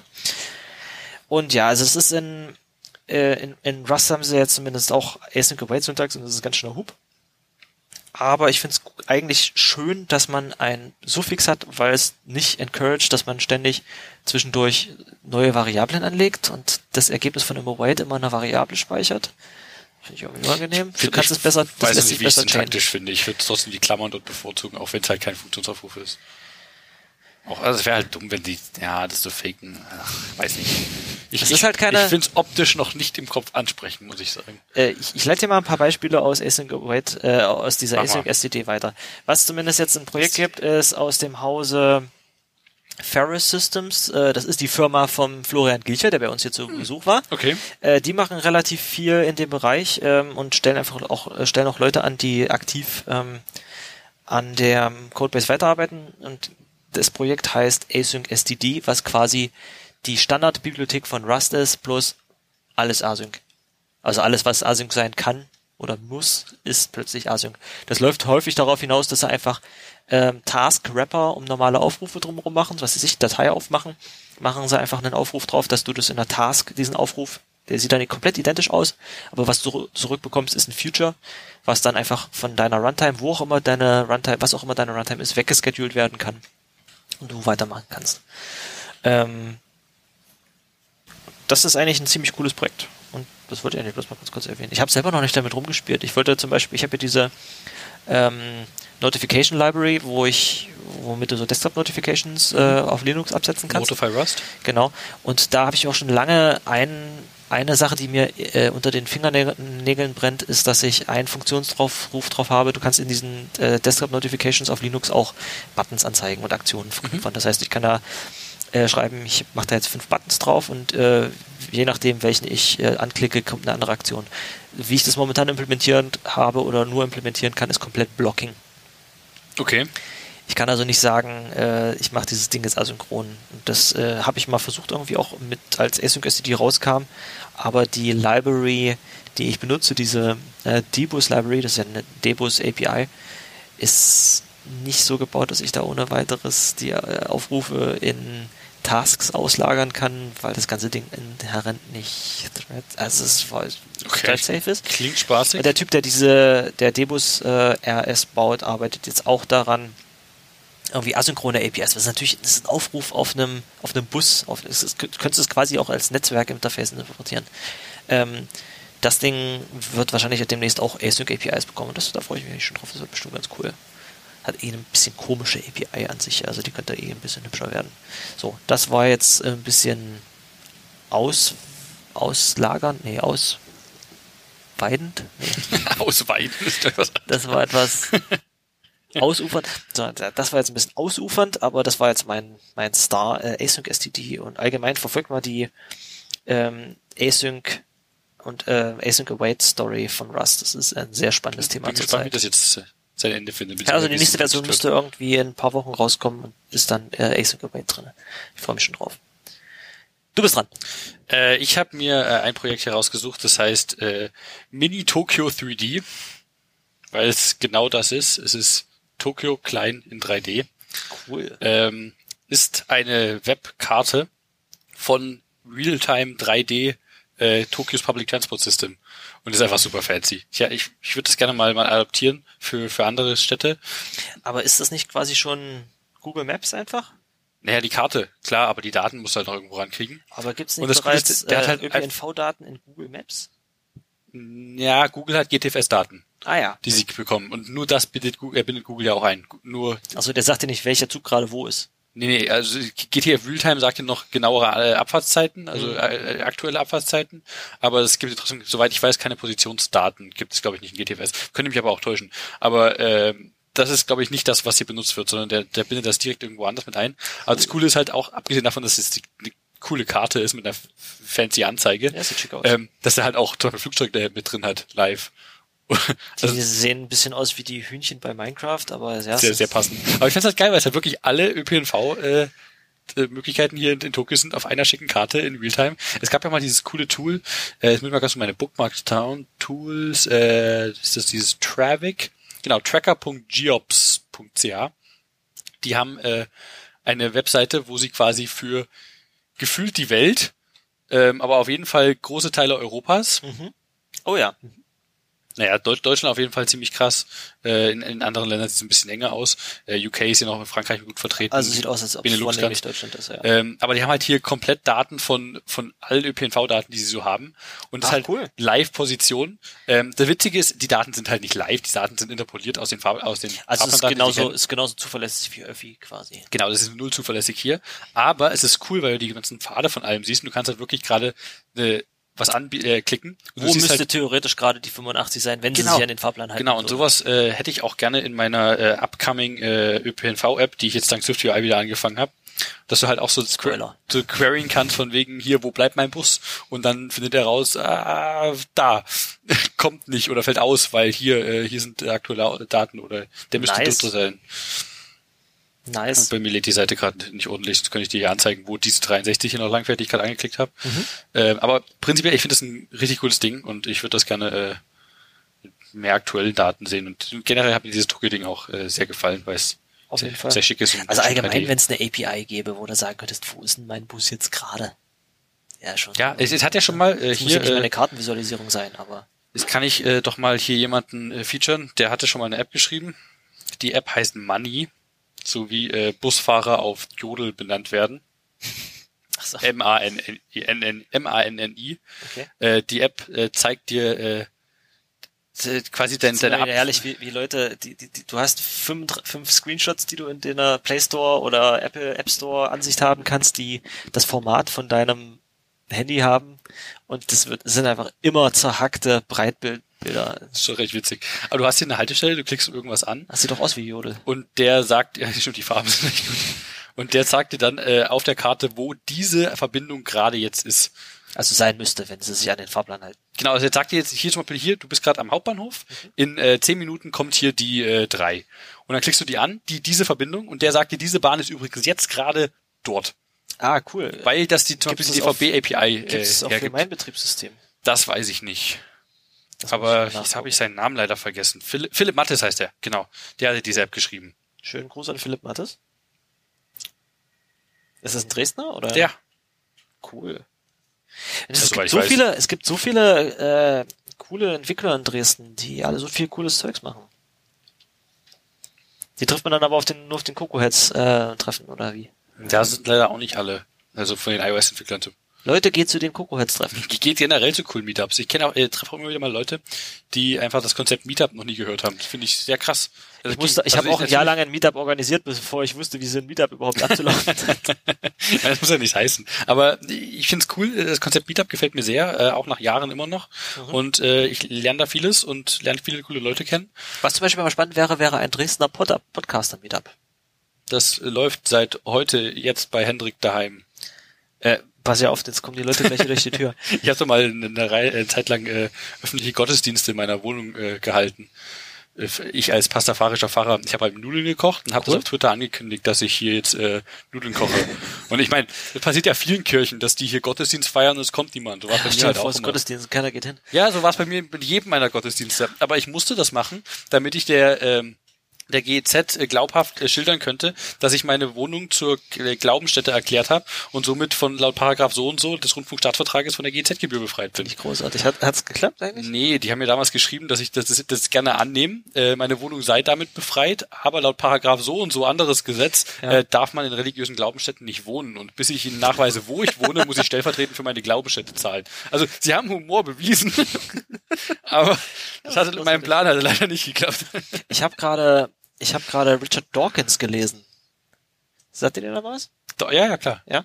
Ähm, The God Delusion. Gutes Buch. Sehr gutes Buch auf jeden Fall. Also ich hab's, äh, ich hab's, äh, ich muss, muss ehrlich sein, ich hab's nicht gelesen, weil ich, äh, Ich habe gerade Richard Dawkins gelesen. Das Buch. ich hab's, nicht gelesen. ich hab's gehört. Ach so, das, das finde ich zählt auch. als Hörbuch und der hat ja das, der ist Brite und er hat einen britischen Dialekt. Ah, Und selber gelesen? Der hat Ah, der, toll. der ist äh, auch äh, der das, steht in dem Buch, der ist ja mit Douglas Adams befreundet gewesen. Es- Wenn du so drüber nachdenkst, es hörte sich auch immer so ein bisschen, er hatte den Humor wie Douglas Adams. Also ich kann nur empfehlen, äh, zieht euch mal The God Delusion von Richard Dawkins rein. Ich höre es mir gerade einfach noch ein zweites Mal an, weil ich es auch gut finde.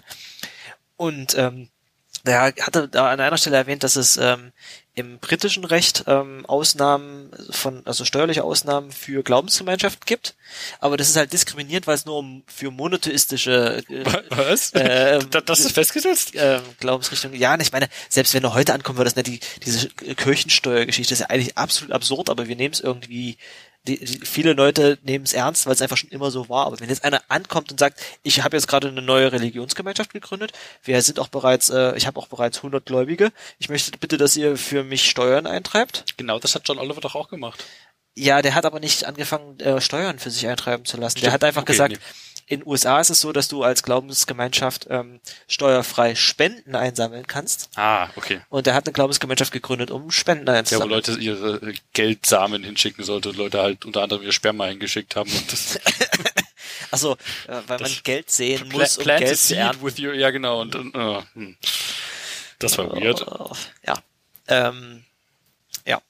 Nee, ich bin sehr froh, Pastafahrer Fahrer zu sein. Ich, Bist du immer noch, ja? Ich Bin dachte, ich du wärst noch. irgendwann ausgetreten. Nee, ich bin aus der Piratenpartei ausgetreten, aber nicht aus meinem Glaubentum hier. Wieso bist du aus der Piratenpartei Ja, ausgetreten? weil es vorbei war. Ist vorbei. Ich, die, die, die standen Ja, die neulich gibt's noch auch noch, aber wann bin ich ausgetreten? 2014? Was wählt man denn stattdessen? Gibt's irgendwie eine coole neue, Ja, ja, Partei natürlich, die Partei. die Partei? Ich kenne Leute, die in der Partei sind. Ich kenne auch Leute, die die Partei gewählt haben. Ich, Ich habe auch schon die Partei gewählt. aha. Ich behalte meine Meinung jetzt für mich. Die Partei hat eine schöne Aktion jetzt vor kurzem gehabt, äh, beziehungsweise läuft glaube ich immer noch. Du kannst aktuell für Thüringen Bier spenden, Wieso für Thüringen? weil es ein tristes Bundesland ist und die es brauchen. Aber die haben bald Landtagswahl und die Partei sammelt Bierspenden. Sagen, wie so aus Sachsen ist irgendwie ein bisschen. Ja, für, aber es, es gibt ja wirklich so ein, äh, so, so ein Glücksindex gab es mal, glaube ich, in Deutschland, und wo sie Leute befragt haben, wie glücklich sie sind. Und Thüringen ist halt mit ein bisschen Abstand das tristeste Bundesland der Republik. Echt, ja? Also wundert mich nicht. Ich habe schon mal in Thüringen gewohnt. Das ist, das, ist, das passt perfekt ins Bild. Jedenfalls äh, kannst du aktuell bei der Partei äh, Geld spenden. Aus diesem Geld machen sie durch Alchemie Bier, also kaufen Bier. Und ähm, Sehr gut, finde ich gut. dann äh, nach der Landtagswahl gehen sie in kleine Orte in Thüringen, für die gespendet wurde. Also du darfst spenden für jeden Ort, der weniger als 1000 Einwohner hat. Ach, wie- Und in okay. jeder dieser Orte, der weniger als 5% AfD-Wähler hat, kriegt von der Partei Bier. Schwierig. Finde ich, finde ich wunderschön. Schwierig. Und äh, finde ich auch schön, dass bisher, ich glaube, wenn ich ich alles täusche, muss ich die Website nochmal aufmachen. Also die ersten bei, bei der letzten 5% äh, weniger als 5% hatte oder bei der nächsten? bei der nächsten, die, die ist jetzt bald, die Landtagswahl in Thüringen. Ist es Landtags? Ich glaube, es ist Landtag. Jedenfalls, ähm, hier, Bierspende für Thüringen. Äh, Orte, die, ah, sind mittlerweile mehr Orte. Aber die, die ersten äh, Spender waren alle für Bornhagen. Es sind auch noch immerhin 200 Liter für Bornhagen hier gespendet. Spenden unter anderem von Ex-Gildo, Bernd Höcke und Ralf Strunski. Ihr seid toll. Vor allem Bernd, Höcke. Offensichtlich- also ich, ich weiß, das ist unter anderem mein Dad halt unter einem Pseudonym äh, für Bornhagen Bier gespendet hat. Echt? Aber nicht als Bernd Höcke, oder? Das möchte ich nicht, äh, I can neither confirm nor deny. Aber die werden das Bier leider nicht bekommen. Ich, ich wette mal Weil- nicht, dass Bornhagen unter Weil 5% Bernd, AfD. Bernd Höcke selber ist bereits 5% der Bevölkerung von äh, Bornhagen. mein, weißt du, wir haben so wenige Leute. Aber ich finde schön, hier sind mittlerweile wirklich echt viele äh, Ortschaften auf der Liste, die die Bier bekommen. Aber sie haben. dürfen nur maximal 1000 Einwohner haben oder unter 1000 Einwohner haben. Ja? Hier steht äh, aber nur an Dörfer unter 1000 Einwohner. Unter, also An denen die verfickte AfD bei der Landtagswahl am 27.10. weniger als 5% der Stimme erhält. Ich lese, lese hier im Wortlaut. Ich finde das immer witzig, wenn Leute auf äh, Twitter die Af- AfD referenzieren mit dem Hashtag äh, Fuck AfD und dann die Fuck AfD schreiben. Also ist, oder nee, No AfD. No AfD oder Fuck AfD, eins von beiden. Dann denke ich mir, das war, äh, meinen Sie meinen Sie nur die AfD oder die, äh, die, die Ficken? Also, Was? irritiert. Ich habe nicht ganz verstanden, was du meinst. Ah ja, äh, Twitter halt. Nee, ich finde viele Bierspenden hier, finde ich, finde ich großartig. Die haben auch noch ein anderes Projekt am Laufen, dass du bei der Partei, das war glaube ich noch neu in ihrem Blog, du kannst, ähm, du kannst äh, der Partei Geld spenden. Und zwar für, äh, Sekunde, Sekunde. Genau, du kannst bei der Partei jetzt auch Geld spenden für den kurdischen Roten Halbmond. Und das Schöne ist, Das ist äh, okay. Ja. äh, dass wenn du das der Partei spendest und die das für dich weiterspenden, Ja. weil ja Parteienfinanzierung in Deutschland gedeckelt ist, Ja. dass du somit auch Geld aus der Kasse nimmst, die CDU und SPD bekommen hätten.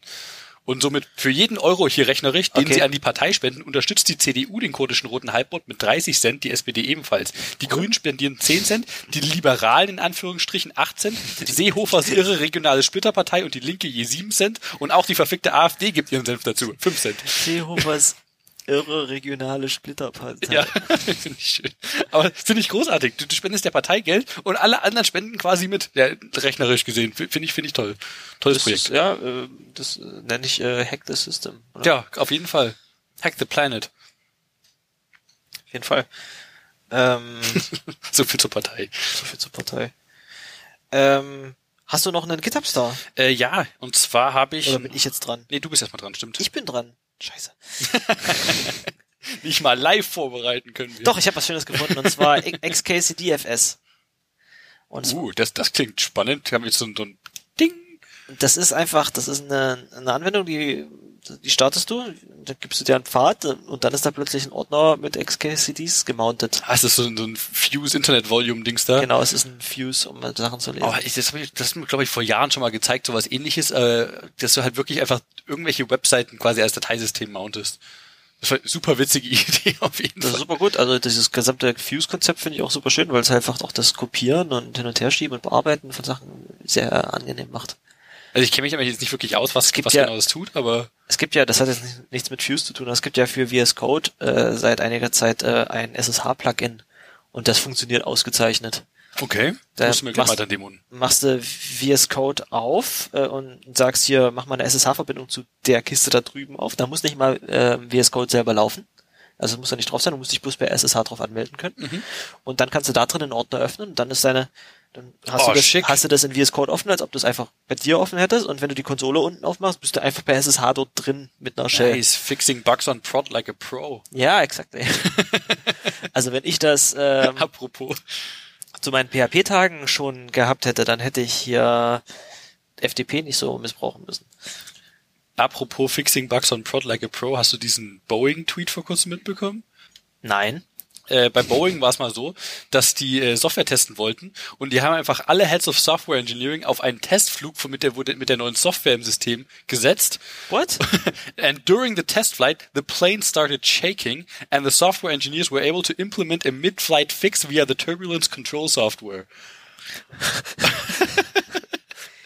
Ich möchte bitte nicht für Boeing arbeiten. I have yet to find a better example of an organization putting software leaders skin in the game of a high-stakes product development. Was zum Teufel? you think you test in prod, but do you test in prod like Boeing used to? ist richtig hardcore. Deswegen hat alles bloß eine Telnet-Stelle bei denen, oder wie? ist richtig, richtig hart. Also überleg mal, dass du in einem Flieger sitzt und live die Software von dem Flieger updatest. Vor allem, du müsstest ja dann irgendwie Komponenten von dem Flugzeug mittendrin rebooten, oder?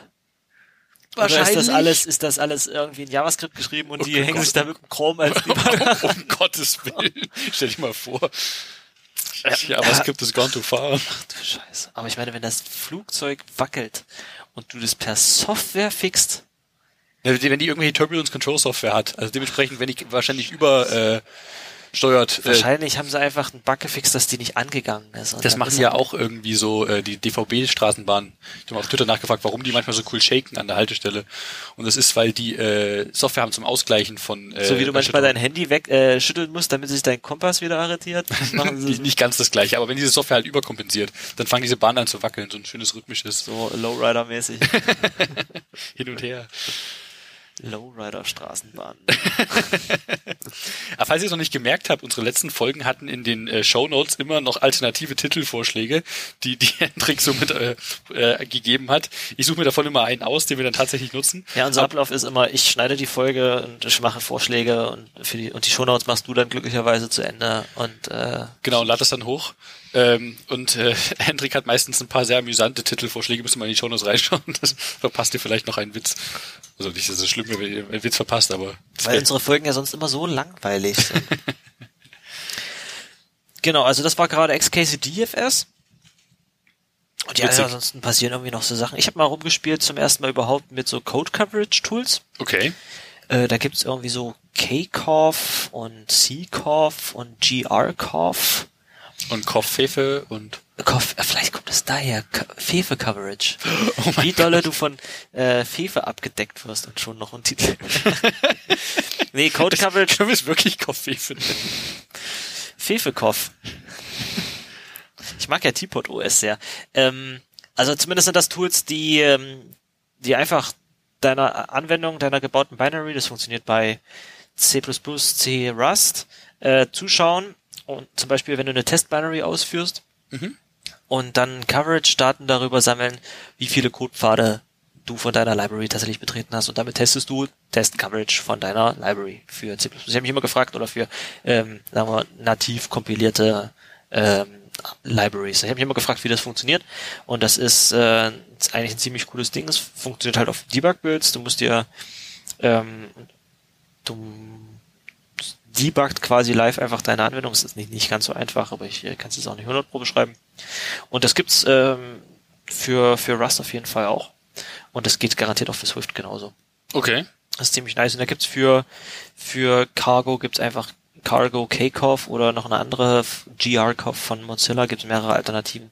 Du einfach sagen kannst, führ mal diese, ähm, diesen Test aus. Und da fällt dann einfach zum Schluss, ich weiß, es ist, äh, vielleicht kennen das viele schon, aber fällt dann einfach so eine HTML-Datei raus mit deinem Code und welche Codezeilen wie häufig betreten wurden. Schön. Ich meine, Code Coverage ist natürlich eine, eine schwierige Metrik, weil viele Leute das überschätzen, was das aussagt. Code Coverage ist natürlich nicht Branch Coverage. Branch Coverage ist nochmal was anderes und dann heißt es natürlich noch nicht, dass alle Edge Cases deines Aber es ist ein guter Anfang, um zu wissen, Aber- wenn dieser Code nie getestet wird, wenn mein Genau. Case nie ausgeführt ist- wurde, dann sagt das natürlich mal was äh, es ist ähm, hinreichend, aber nicht. Nee, es ist äh, äh, notwendig, aber nicht hinreichend. so. Ja, so kann man es, glaube ich, sagen. So, ähm, das funktioniert eigentlich ganz gut, auf jeden Fall. Und das sind die klassischen Sachen. Also ich bin am Anfang, als ich mit diesem Rust Meetup angefangen habe, habe ich immer gefragt, kann man denn das überhaupt debuggen? Weil die Leute denken immer solche, solche grundlegenden Sachen wie Debugger attachen oder ein Backtrace rauskriegen oder jetzt hier Code Coverage. Das funktioniert natürlich nur bei C und C++. Ist nicht so. Du kannst mit Nee. dem GDB kannst du auch eine Rust Binary debuggen. Du kannst dir auch dann Ja. die Symbole anzeigen. Das hat er erst ein bisschen später gelernt, weil natürlich dieses ganze Zeugs jahrelang äh, für, für C allein gebaut wurde, weil das, es gab halt keine andere native Sprache wirklich, die, die Leute verwendet haben. Aber das geht, ist jetzt alles da. Cool. Ziemlich nice. Und eine andere Sache, die ich noch gefunden habe, die ziemlich cool ist, äh, ist, äh, es gibt ja für Rust Proc-Makros. Das heißt, ich äh, kann irgendwie meinen Code annotieren. Ähm, der und der wird dann irgendwie verändert. Ein klassisches Beispiel ist Serde. Ne? Ich schreibe ran, ist dieser Struct ist serialisierbar, ist deserialisierbar. Schreibe ich irgendwie, erwähne ich einfach oben in so einem Attribut ein bestimmtes Proc-Makro und das kriegt dann meinen Code zu fressen und generiert anderen Code. Das sind einfach bloß Rust-Funktionen, die in Token Tree von meinem, äh, was weiß ich, von meinem Stück Codeblock oder Struct oder so reinkriegen und dann einen anderen Token Tree ausspucken, der noch daneben mit reinkompiliert wird. Ähm, und die haben immer so, die verwenden eine Library, die heißt ähm, Syn und Quote. Die eine ist ein Rust-Parser und weil du es als String kriegst, äh, du kriegst tatsächlich den annotierten Rust-Code als String rein. Ah, okay. Ähm, und das andere ist ein Rust Serializer quasi. Du kannst, hast, das ist ein Makro, wo du äh, einfach Rust schreibst und dann kannst du mit, mit so Platzhaltern äh, deine eigentlichen Sachen reinschreiben. Das ist eigentlich ganz angenehm. Aber du musst es halt immer, du musst diese Proc-Makros immer mitbauen. Das heißt, wenn ich eine Library ausliefere, die zum Beispiel Serde verwendet oder irgendwas, was Proc-Makros verwendet, äh, kompiliere ich immer auch Quote und Syn mit. Das heißt, den Rust-Parser, äh, äh, der ähm, dann in meinem, bei meinem Kompilieren verwendet wird. Und dafür gibt es eine schöne Alternative. Und zwar heißt die What. Guter Name. Und, natürlich. Und die ist von dem David Tolnoy, Tolnoy, der selber auch Serde baut. Und was das macht, ist, du hast einfach diese Funktion, die deinen Rust-Code reinkriegt, ähm, mit diesen beiden Dependencies, ne, Quote und Syn, hast du einfach vorkompiliert zu WebAssembly. Wait, und dann, und dann ist dein Proc-Makro schreibst du halt hin, das sieht dann auch immer gleich aus, laut dem Beispiel hier, äh, ist einfach eine Funktion mit dem Public Member Makro. Und dann oben drüber hast du noch stehen Include Bytes, so ein Include Makro für Rust. Und da includest du dann dieses Stück bereits vorkompiliertes ähm, WebAssembly. Das heißt, du kannst kompiliert ausliefern. Und es wird dann einfach das WebAssembly in deinem Bildprozess ausgeführt. Und das Ding hat einen eigenen WebAssembly Interpreter mit eingebaut. ich, ich verstehe den Namen jetzt. Beim nächsten Projekt, what? ja. Das macht Bildtime okay. wirklich äh, ein ganzes Stück schneller, weil ähm, ein paar von den Dependencies, also eigentlich allgemein, das hatte ich ja schon für, für Node oder so empfohlen, aber tatsächlich so Build-Time-Dependencies auch nochmal kompilieren zu müssen, musst du dann halt einfach nicht mehr machen. Gerade wenn die systemunabhängig sind. Wenn sie einfach bloß ein Stück Code lesen und neuen Code ausspucken müssen, wenn es irgendwas ist, was du einfach so als Blackbox-Funktion verwenden kannst, da bitte. Hm. Eigentlich was dran. Ja, auf jeden Fall. Witzig. Du hast hier noch äh, ein weiteres Ding auf die Liste geschrieben, oh, äh, Rust Bitcode, beziehungsweise darunter Swift ByteGen. Fragezeichen, Fragezeichen, Fragezeichen. äh, habe ich mir beide gar nicht so genau angeguckt, wollte ich mal mit dir drüber reden. Also es gibt irgendwie Swift ByteGen, habe ich schon wieder vergessen, aber das ist einfach was, ja, Rust Swift, um irgendwie für ähm, Rust und Swift so Codeübergänge gut hinzukriegen. Und Rust Bitcode habe ich tatsächlich vergessen. Was war denn das nochmal? Äh, Swift Engine und das ist hier Rust Bitcode. Rust Toolchain für Ach so, für für Xcode compatible iOS Bitcode. Ah, okay, verstehe. Äh, habe ich vergessen. Genau, iOS und das kannst du jetzt wahrscheinlich besser erklären.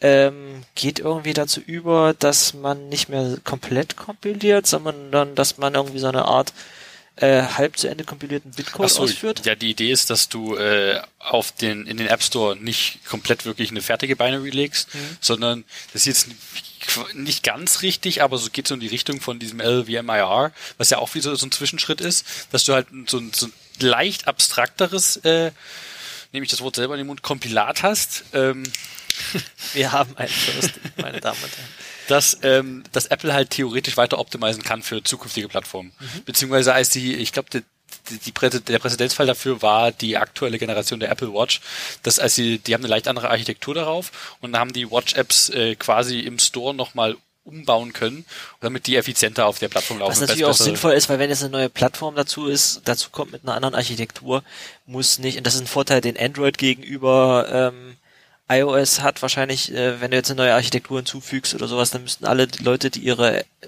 App bereits gepublished haben, die nicht nochmal neu bauen, damit sie dann auch auf der Architektur läuft. Genau, also zumindest, also äh, Apple geht ja jetzt nicht so weit, dass sie die Architektur komplett über den Haufen werfen und mhm. dann nur Apps laufen, die neu gebaut werden, zumindest nicht in letzter Zeit. Ähm, weiß gar nicht, wie das damals war mit äh, Umsprung auf die, auf den bei den alten Geräten, aber ist mir jetzt, ist, da, da war ich noch nicht in der, in der Bubble drin, da kann ich nicht viel zu sagen. Ähm, jedenfalls äh, ist es so, dass du halt dann die, die aktuellen Optimizations nicht mit drin hast, wenn du es nicht neu bauen würdest. Und mit mhm. Bitcode kannst du das eben schon machen. Und das ist prinzipiell ein cooles Konzept. Ähm, ich weiß gar nicht, was der aktuell der Status quo ist. Äh, man, man setzt aktuell einfach nur einen Haken mit Xcode von wegen, mach das mal. Und Xcode lädt dann den Bitcode einfach hoch. Das war immer noch so ein Problem mit gewissen das, Dependencies, dass die. Das, das hast du auch bei Android gesehen, als die auf ähm, auf ihre neue Runtime umgestiegen sind, dass du dann Apps runtergeladen hast und dann auch noch einmal so ein Dialog nach dem Installieren durchlief mit, ihre App wird für ihr lokales System optimiert. Sag mal, das Gerät baut die selber neu? Naja, es hat das irgendwie, das ist ja auch den, geil. den Java Bytecode nochmal nachoptimiert oder und sowas. Fancy. Ja, ich meine, das ist natürlich, bei Android ist das vielleicht, weil du 35.000 unterschiedliche Gerätetypen hast. Bei iOS musst du das wahrscheinlich nicht machen. Das kannst du es dann direkt äh, für deine korrekte Architektur aus dem Play Store runterladen, aber das kann dann halt Apple wahrscheinlich besser für dich machen als der Entwickler. Machen die das dann auch quasi? Soweit ich weiß, macht das Apple serverseitig im App Store. Also den lädst, Bitcode lädt immer, lädst du als App oder als Customer selber gar nicht mehr runter, sondern die, soweit ich weiß, lädst du wirklich die, die fertige App immer runter. Und die ist halt möglicherweise eine von Apple nachoptimierte Variante dessen, was der Developer hochgeladen hat. Das ist schon irgendwie geil. Das ist schon irgendwie geil. Also zumindest, ähm, ich war dann bei einem, ich, ich war, in, ich war in Schweden. Okay, Thema? Äh, ich war in, ähm, Hallo Sascha.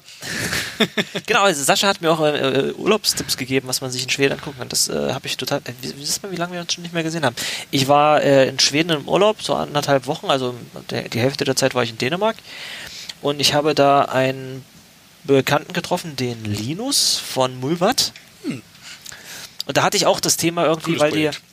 weil Mulvat irgendwie die Desktop-Clients sind äh, in Rust gebaut, auch das ganze VPN-Zeugs, was sie da drin machen und Netzwerkzeugs. Ähm, und der hat irgendwie gemeint, ja, aber für iOS, da brauchen wir jetzt noch wieder Zeugs in C++, Mhm. weil die Toolchain es nicht hergibt, dass du das in diesen Bitcode kompilierst. Ah, so kommt der Umschwenk jetzt her. Okay. Und ähm, genau, und deswegen habe ich dann mal geschaut, aber es gibt's doch bestimmt schon. Und das hier, jetzt, jetzt sind wir wieder, jetzt haben wir den Bogen geschlossen zu Rust Bitcode, was auch immer das war. Das wusste ich vorher auch nicht mehr. Und das ist einfach eine Toolchain, ähm, die hat immerhin schon 200 Stars. Ähm, und naja, ist vor einem Monat das letzte Mal angefasst worden. Der Ja, aber es ist, eine, die es- Sternanzahl. es ist eine, Die Sternanzahl ist ja immer ein guter Qualitätsindex. Ja, nicht unbedingt. äh, es ist ein Index dafür, wie, wie lively das Projekt ist. Vielleicht gibt es auch schon irgendwie einen anderen Fork oder vielleicht gibt es auch einfach irgendwann als Target in dem Rust-Compiler selber mit, dass Uh, du das als uh. Target angeben kannst. Das wäre wär prinzipiell, ist ja jetzt nicht schwierig. Der äh, Clang und, und der Swift-Compiler sind LLVM-Compiler, Rust ist ein LLVM-Compiler. Du musst einfach bloß das richtige Backend anschließen und wahrscheinlich 35.000 Konfigurationen machen, die ich äh, jetzt nicht überblicke. Und hier hast du einfach eine Konfiguration, mit der du Rust nach äh, iOS Bitcode ähm, oder Xcode kompatiblen iOS Bitcode kompilieren kannst. Was eigentlich ziemlich nice ist. Und wenn du das kombinierst mit sowas wie ähm, Swift Bindgen, kannst du jetzt hier ähm, Rust Code so schreiben, dass man den von Swift aus ähm, verwenden kann. Das Bridging the cool. gap between Swift and Rust. Das, das gefällt mir sehr. Also der Titel davon. Ab, passend zu dem Tweet, den du mir heute weitergeleitet hast. Ah ja, das Was war das? Ein Bild von einer, das, Das- war kein Schwalbe, das- ich glaube eine Möwe. Ja, das war eigentlich, hast du mal hochgescrollt da drin? Das war eigentlich so Ja, eine ja. Folge, das war erst die, die Möwe packt so eine kleine Krabbe aus dem Wasser und dann siehst du, wie sie die Krabbe im Maul hat und dann lässt sie die aber wieder fallen und dann greift die Krabbe einfach der, der Möwe so irgendwo ins Gefieder und hängt sie daran fest. Dann Das war ein das letzte Bild Sinnbild war, wie die Möwe für, äh, irgendwie total bedeppert guckt, weil sie irgendwie eine Krabbe da irgendwo hängt. Sinnbild für Rust Swift Interop. Fand ich, fand ich sehr schön. Kommt auch in die Shownotes. ah, ich muss das nochmal raussuchen. Äh, Python 3.8 ist rausgekommen. Ja, aber irgendwie hat's nicht so viel mit drin. Ist ja nicht schlecht, dass es nicht viel mit drin hat, aber ähm, was ich gesehen hatte, war der vor allem der Walrus-Operator, der neue. Walross-Operator. Der sieht der aus? Doppelpunkt ist gleich. Ein bisschen aus wie Jamie Ah, von. Mythbusters. Das finde ich super hässlich. Was macht das? Ich, soweit ich verstanden habe, ist es so ein bisschen so ein, so ein If-Let-Unwrap von wie, wie Swift das hat. Ich weiß gar nicht, wie das bei, bei Cool. also quasi, äh, du holst den Wert und, also zum Beispiel if Wert, äh, Walrus, wo immer der Wert herkommt, Mhm. macht dasselbe wie, äh, du ziehst den Wert in eine Variable und machst einen äh, Check, ob if not, if Wert not none. Mhm. Also ich sehe den, den Wert davon jetzt noch nicht ganz. Es ist ein bisschen syntaktischer Angleich an das, was andere moderne Sprachen machen. Aber das ist halt, du sparst dir gefühlt nicht so viel. Ich habe es noch nicht ganz verstanden. Aber es ist etwas. It's something. Äh, an dieser Stelle füge ich dann noch in die Shownotes ein, einen Rant, den ich ziemlich, äh, interess äh, den ich ziemlich gut zu lesen fand. Ich meine, Rants lesen sich immer ganz nett. Äh, Python is not a great programming language. Oh, wer hat das denn gesagt? Das steht hier so. So, let me start by saying good thing, nice things about Python. Ja, die Philosophie sagt, es gibt nur einen korrekten Weg, Sachen zu machen. Es ist einfach zu lernen am Anfang. Ähm, es gibt eine ziemlich umfangreiche Standardbibliothek. Äh, es gibt ein großes Ökosystem für Third-Party-Apps. Die Forced Indentation ist zwar, da kann man sehen, wie man will, aber sieht erstmal lesbar aus einigermaßen. Äh, das Importsystem macht as e the import system makes it easy to trace file path for any dependency. Keine Ahnung. Und das letzte ist, was, was, was gut ist, ist docstrings. Ähm, und dann kommt noch mal doppelt so viel Sachen, die er negativ findet. Irgendwie Classical Inheritance ist halt so ein Ding. Dann hast du irgendwie half of each Django App starts with super Klammer auf, Klammer zu, Punkt, Unterstrich, Unterstrich, init, Unterstrich, Unterstrich, in Klammern, Sternchen arcs, Komma, Sternchen, Sternchen, KW arcs, also Quarks. Das ist einfach alles. Uh, Quarks habe ich noch nie genannt. Quarks, das heißt fast überall Quarks. Ja, ich habe das immer KW, äh, KW arcs genannt im Kopf. Arcs, Quarks. Quarks. Nee, aber ist ja wahr, okay, das passiert wirklich häufig in Python, aber. All the goofy string literals. Es gibt U-Strings und R-Strings und F-Strings. Ach ja, Python hat halt auch seinen, seine fairen Anteil Craft damit drin. Und so weiter und so fort. Naja, ich, ich finde es Top-Level List und Top-Level Map und Comprehensions allgemein. Ja, das, ah, ich, ich, Comprehensions sind kein schlechtes Programming in Das geht halt nicht in, sauber in, Python. Python. Das die Tatsache, dass man ein äh, Seven-Character Lambda-Keyword hat was man meistens nicht benutzt. Ja, vor allem, weil es ausschließlich One-Liner zulässt. Also Lambda sind in Python broken generell diese diese Functional Paradigms, diese Klassiker wie äh, wie Map und List, äh, Map und äh, ja Filter, Reduce, weiß gar nicht, was, was Python, wie Python das nennt, wahrscheinlich auch wieder anders wie alle anderen Sprachen. Die, das ist halt nicht schön in Python. Das wollen die, äh, die, die, die klassischen Python-Listers nicht und deswegen klappt es auch nicht so schick. Aber die, die wollen das, also du kannst es halt alles mit List Comprehensions abbilden, aber ich finde das halt auch nicht wirklich schön. Ja, List Comprehensions sind genauso wie wenn du alles in äh, das hatte ich irgendwann noch nicht gesehen. Simple List Comprehensions sind ja noch okay, die lassen sich ja auch lesen, aber es gibt ja Leute, die schachteln List Comprehensions ja, ja. und es gibt Leute, die machen da wirklich 20 Zeiler draus und so, holy fuck, das ganze, diese ganze, ganze Blockcode hier, ja, eine lange List Dann gehst du einmal mit den Augen komplett rein bis zur Mitte und dann liest du es rückwärts wieder, um zu verstehen, was nacheinander passiert. Ja, und dann gehst du hin und her, weil du nicht verstanden hast, weil das viel zu viel Code ist in der List Comprehension. Ja, auf jeden Fall. Mehr, mehr Sprachen brauchen den Pipeline-Operator. Der Pipeline-Operator ist jetzt der Du meinst dann einfach so eine Map, was, was so wie Elixier oder? Einfach, ja, genau. Okay. Der das einfach durchpipet. Ja, nee, das wäre die, die richtige Re Lesreihenfolge. Mhm. Weiß nicht, haben, haben Leute, die die äh, die Right-to-Left-Languages können, äh, also als Muttersprache, so Arabisch, Hebräisch oder sowas, haben die oder Urdu, haben die irgendwie äh, Vorteile gegenüber äh, anderen solchen Codes? Ich würde gerade sagen, na ja, du musst ja trotzdem ähm, die Begriffe und die ganzen einzelnen äh, Phrases da drinnen dann wieder von links nach rechts lesen? Sag mal, du sprichst nativ äh, Urdu und du kannst dann äh, also du hast gute Englischkenntnisse, dass es kein Problem ist, Englisch zu lesen. Kannst du schneller solche Comprehensions, äh, solche, solche nicht Comprehensions, solche Ausdrücke parsen, die so geschachtelt Dein sind? Gehirn wird auf jeden Fall ein bisschen den Vorteil haben, irgendwie re regelmäßig die Lesrichtung zu ändern. Stimmt, das musst du ja eh die ganze Zeit machen. Das, weil du das übst. Aber ansonsten, eigentlich ist es, wenn du ein, ein Wort in deutscher äh, in, in, in einer normalen, in, äh, äh, Arabisch wollte ich schon sagen, in lateinischen Zeichen geschriebene äh, Buchstaben liest, ähm, ist es nicht so, dass du das Buchstabe für Buchstabe liest. Also ist dir die Lesrichtung Stimmt. eigentlich egal. Stimmt, du ergreifst die Worte als komplett du greifst es als Symbol quasi. Dementsprechend hat äh, zum Beispiel Chinesisch keinen großen Lesegeschwindigkeitsvorteil gegenüber ähm, westlichen Sprachen ja, hätte ich jetzt auch nicht wirklich erwartet. Jetzt vergleichbar eingestuft und Oh, also aber von links nach rechts oder rechts nach links. Äh, ich freue mich zumindest, wenn das in JavaScript Einzug erhält, dass man hier so einen Dreiecksoperator schreiben kann. Der sieht dann so aus, dass du ein Pipe und ein äh, größer als Zeichen hast. Ja, genauso wie, wie Elixir. Da ist immer noch nicht raus, an welcher Stelle dann dort ein Await reinkommt. Aber wir machen, wir machen Schritte in die richtige Richtung. Demnächst kommt äh, TypeScript 3.7 raus und die haben dann äh, zwei neue Operatoren. Also weil die einfach in, in, in JavaScript bereits in, in dem Standardisierungsprozess eine derartige Stabilität erreicht haben, dass die ähm, TypeScript-Leute sich bereits trauen, es in den Compiler einzubauen. Dann kannst du in TypeScript hast du dann den Elvis-Operator. Der Elvis-Operator war Doppelpunkt Fragezeichen, oder? Fragezeichen Punkt. Ah. Dass du einfach sagen kannst. Nee, Fragezeichen Doppelpunkt wäre der richtige Elvis-Operator, so wie sich Sharp ja, definiert. Das sieht am meisten aus wie Elvis. Ja, es ist zumindest Fragezeichen, Punkt. und was ich am Anfang noch nicht ganz verstanden habe, ist, es gibt dann Fragezeichen, Fragezeichen. Mhm. Und das ist nur Nullish Coalescing heißt es. Und das ist ein Problem, was JavaScript hat. JavaScript hat einfach viel zu viele Arten und Weisen, äh, nichts auszudrücken. Wo, wo bereits, wo wir bereits ja, wieder bei nichts wären. äh, und zwar ist ja, sind sehr viele Sachen in JavaScript faulty.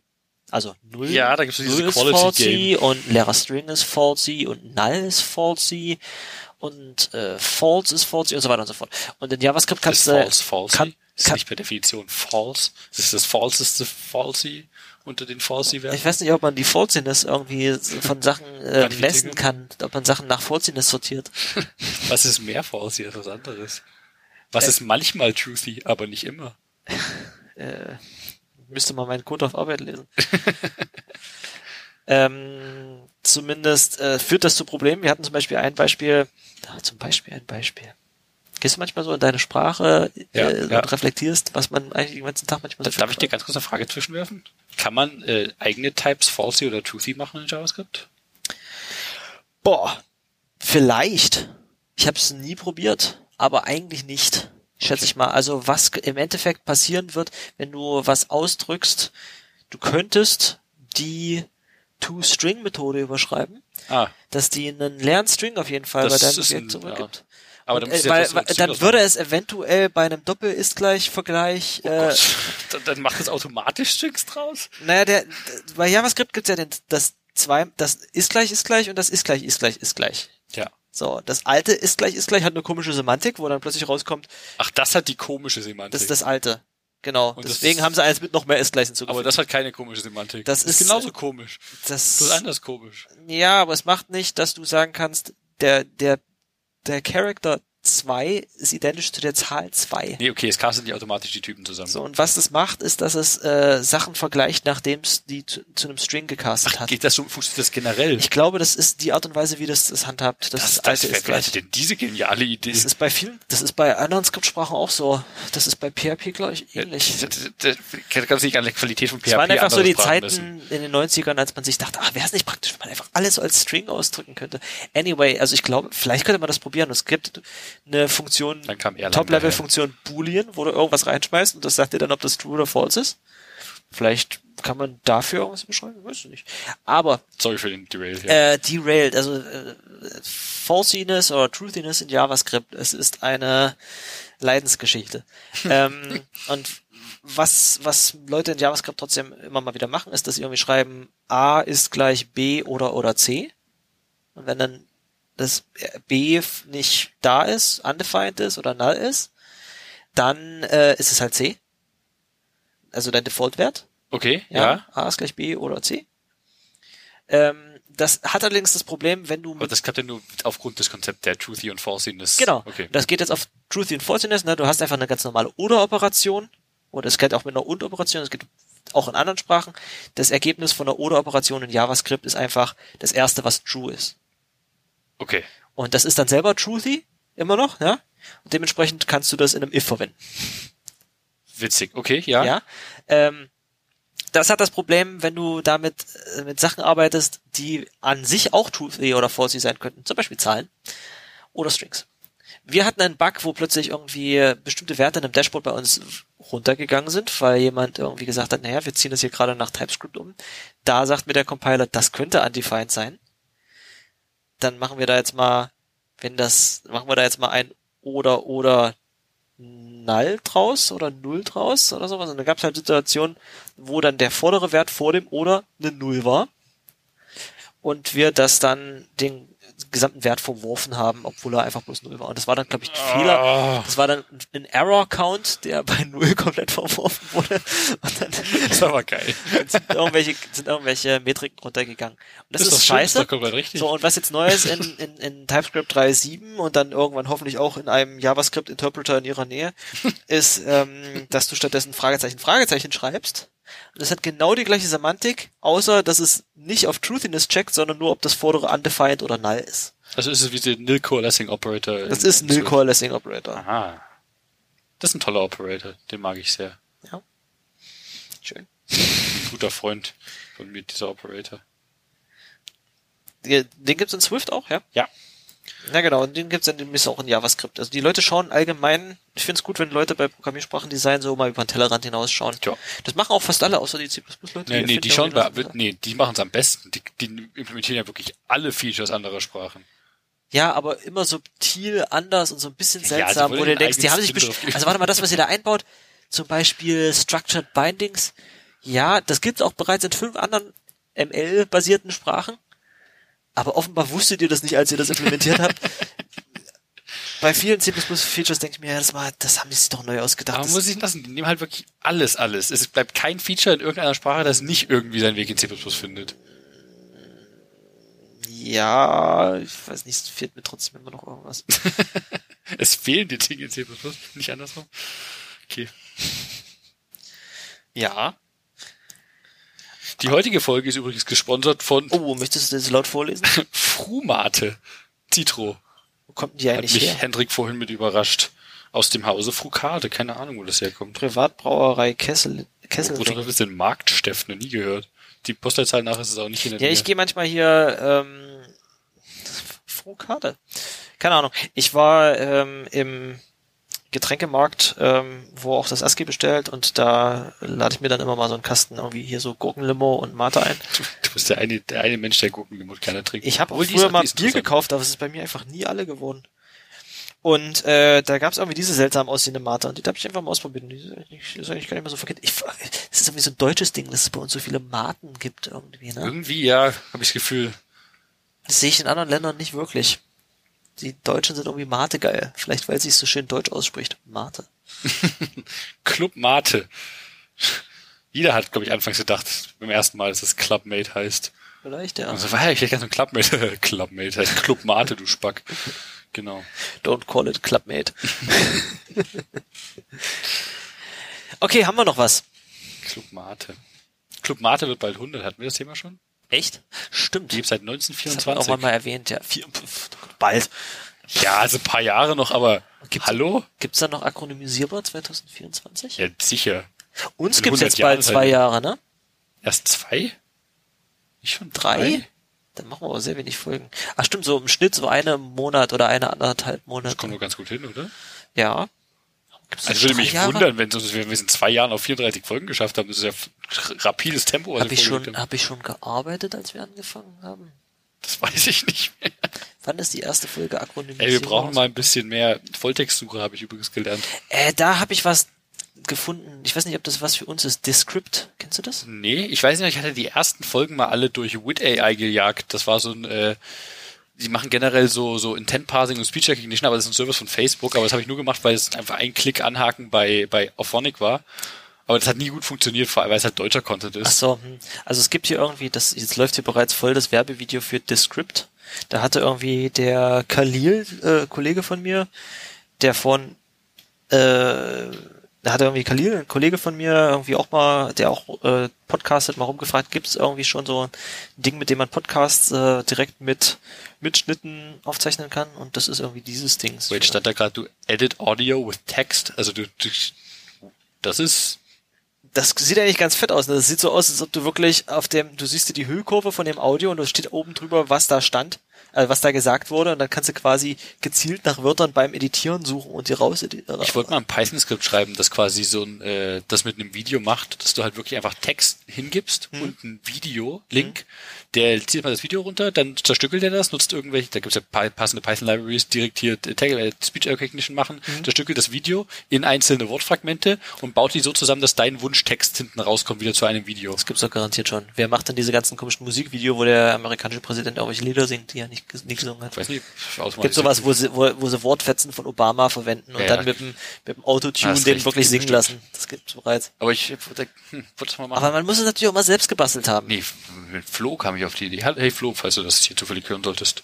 Viele Grüße nach Afrika. Und der ist in Afrika? Der ist in Afrika. Abgefahren. Ja, zumindest irgendwie gibt's dieses Dings hier und das, äh, ich meine, Sprache erkennen auf Audio, es ist ja wirklich äh, mittlerweile ein gelöstes Problem, wo du einfach ein bisschen was reinziehst und dann hast du so eine Lip, die das für dich macht. Und dann siehst du halt, wer was wann gesagt hat. Das ist schon ganz cool. Mich würde mal der Redeanteil, wenn man das mal visualisieren würde, äh, von, von unserem spannend. Podcast interessieren. Boah, das kannst du Ob wahrscheinlich wir, auf, sogar... ob wir auf 50-50 kommen? Wahrscheinlich nicht. Bei den Folgen, wo wir, seitdem wir mit der neuen Audiotechnik hier sitzen und einzelne Mikros haben, könnte man das über die Tracks doch sicherlich schon relativ low-tech rauskriegen, oder? Naja, vielleicht. Sch- Schmeiß ich einfach nachträglich nochmal sowas hier rein. Das würde ich mir auf jeden Fall nochmal anschauen. Gut, das ist natürlich auch nicht sonderlich anschaulich für die Leute, die gerade zuhören. Anschaulich für Podcast-Zuhörer ist generell so ein Ding. Ja, aber ansonsten sind wir schon ein recht anschaulicher Wir sind Podcast. sehr anhörlich. Anhörlich. Anhörlich. Äh, bevor wir zum Ende wahrscheinlich langsam kommen, würde ich gern noch eine Podcast-Empfehlung loswerden. Oh ja, Podcast-Empfehlung. Ich hatte äh, jetzt vor kurzem angefangen, mal wieder The Office zu bingen. Eine äh, sehr, sehr tolle Fernsehserie für die Leute, die sie vielleicht noch nicht kennen sollten. Ähm, und äh, The Office hat gerade irgendwie so eine Renaissance erlebt, habe ich das Gefühl im Internet, aber wahrscheinlich, weil Netflix die irgendwie nochmal gepusht hat. Wahrscheinlich bringt Netflix irgendwie ein Sequel oder ein Prequel raus, das machen sie doch gerade von allen Also, aber möglichen. Netflix hat die, glaube ich, auch schon wieder aus dem Sortiment genommen, wenn ich mich nicht alles täusche. Auf jeden Fall, ähm, tolle Serie und irgendwie, äh, das fand ich sehr witzig. Ich habe die Serie angefangen zu Ist schauen. die daheim. Office, die äh, die, das, dieses Vorbild für Stromberg? Quasi, ja. Hm. Genau. Also ich, Stromberg fand ich ganz nett früher mal, aber es hat mich nie wirklich, fand ich nie so lustiger. Vielleicht war ich noch nicht bereit für einfach, es Cringe-Comedy. hat einfach so eine, so Aber eine deutsche ja, Cringe-Comedy ist auch weird, finde ich. Cringe-Comedy ist generell ein tolles Format, finde ich. Cringe-Comedy oder, Cringe-Comedy. oder Fringe-Comedy? Cringe. Das ist witzig durch Cringiness. Also ah, ich liebe es. Also The Office ist ja ein passendes Beispiel für. Oder auch so Sachen wie Nathan for You ist auch eine fantastische Serie. Ähm, wie, äh, mit Stromberg kann ich jetzt nicht so viel anfangen, aber The Office, tolle, tolle Serie, habe ich schon fünfmal gesagt. Worauf wollte ich eigentlich hinaus? Genau. Ähm, Gibt's jetzt einen Podcast? da gibt's einen Podcast jetzt, der heißt Office Ladies. Gott. und der ist mit zwei von den Hauptdarstellerinnen, äh, Pam und Angela, äh, Jenna Fischer und Angela, ich habe den Nachnamen vergessen, die äh, jetzt darüber reden, haufenweise äh, witzige Fakten zur Serie raushauen, Behind-the-Scenes-Kram, die schauen quasi nochmal die Serie und reden im Anschluss über jede Folge einfach nochmal so eine Stunde, Das was, so- was sie nochmal hatten. Der, der, fängt- der, fang, der hat, glaube ich, letzte Woche erst angefangen, der Podcast. Der super gibt- witzig, Das super scheint witzig. irgendwie so ein neues Genre zu sein. Es gibt ja auch einen Podcast, der, äh, Ma der zu jeder Minute von Matrix irgendwie eine Folge macht. das fand ich ein bisschen anstrengend. Über diese Minute. Hast du den mal gehört? Ich habe mal reingehört. Ich glaube, die ersten fünf Minuten habe ich mir angehört, also die ersten fünf Folgen oder so. Aber allgemein so, es gab einen ziemlich guten Podcast zu Tschernobyl, zu der Serie. Eine tolle wo Serie. sie, wo sie mit dem, ähm, dem Autor und Regisseur, das ist ja eine Person, äh, ein Interviewformat hatten. Da gab es exakt fünf Folgen von dem Podcast zu jeder Folge von dem von der Serie. Äh, auf jeden Fall sehr hörenswert. Also ich habe mir die Serie einfach nochmal angeguckt und dann nach jeder Folge diese Podcast-Folgen angehört. Ah, sehr gut. Es gibt irgendwie den Rick and Morty Podcast. Den kenn ich noch gar nicht. Die folgen uns auf Twitter. Ein paar, Das ist ein deutscher Rick and Morty ein Podcast. paar Jahre her gab's noch den Firefly Cast, die Leute, die Firefly Das sind dieselben Leute, die auch diesen Matrix-Podcast Ach so, ach so, Ist es nicht hier der äh, Oh, Alexander ich so und so vom, vom Hoaxilla? Der Das weiß ich nicht mehr. Aber es wäre witzig, wenn das so ist. Wahrscheinlich, ja. Der, der, ich höre zumindest manchmal noch Hoaxilla, der erzählt, dir, dass der auch noch andere Podcasts macht. So, jetzt haben wir sehr viele Sachen, die wir in Shownotes reinschmeißen müssen, damit äh, wir auch genügend Referenzen. Äh, eigentlich ist es nur so ein Name-Drop-Pod, äh, so eine Name-Drop-Folge, so alles. Wir haben uns nicht gut vorbereitet, aber wir haben hier, was wir mal erwähnt haben, was die Leute sich einfach selber so anhören können. Das, sorry, irgendwie manchmal sind einfach solche Tage.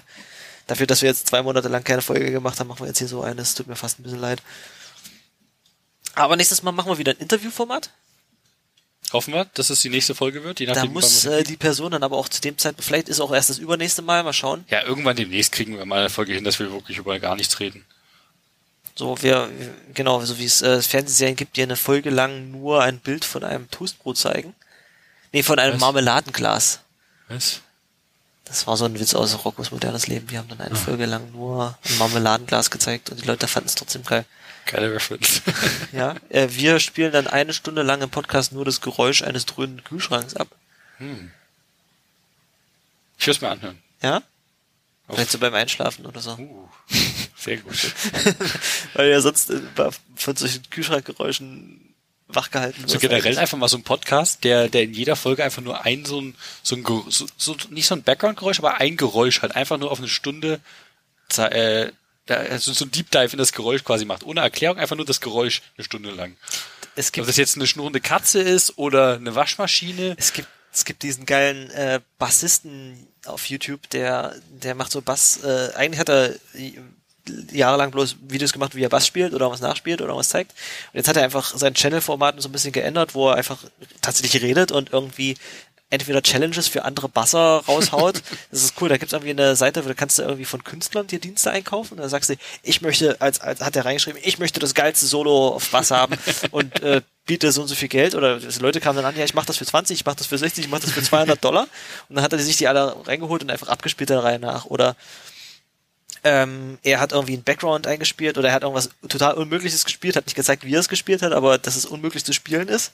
Und hat dann Leuten gesagt, hier, spielt das mal und hat dann einfach die Reaktion gesammelt. Der Das ist hatte, ja auch witzig. unabhängig davon, weil wir gerade bei dem Kühlschrank waren, der hat dann irgendwie in seinem Video zum Schluss immer eine Sektion, wo das so, äh, wo so, so also ein Psychologieteil oder so ein, so ein, so ein ähm, Therapieteil quasi, wo er sich deine Probleme anhört. Da steht er einfach, da hört er einfach auf zu reden und guckt so, äh, so in die Kamera und ich macht so, dachte, ich dachte, er redet mit spezifischen Leuten, aber nein, er redet wirklich mit macht dem so, Zuschauer. macht so, Das ist ja gut. ja. Oh ja. Hm. Hm. Oh, das ist hart.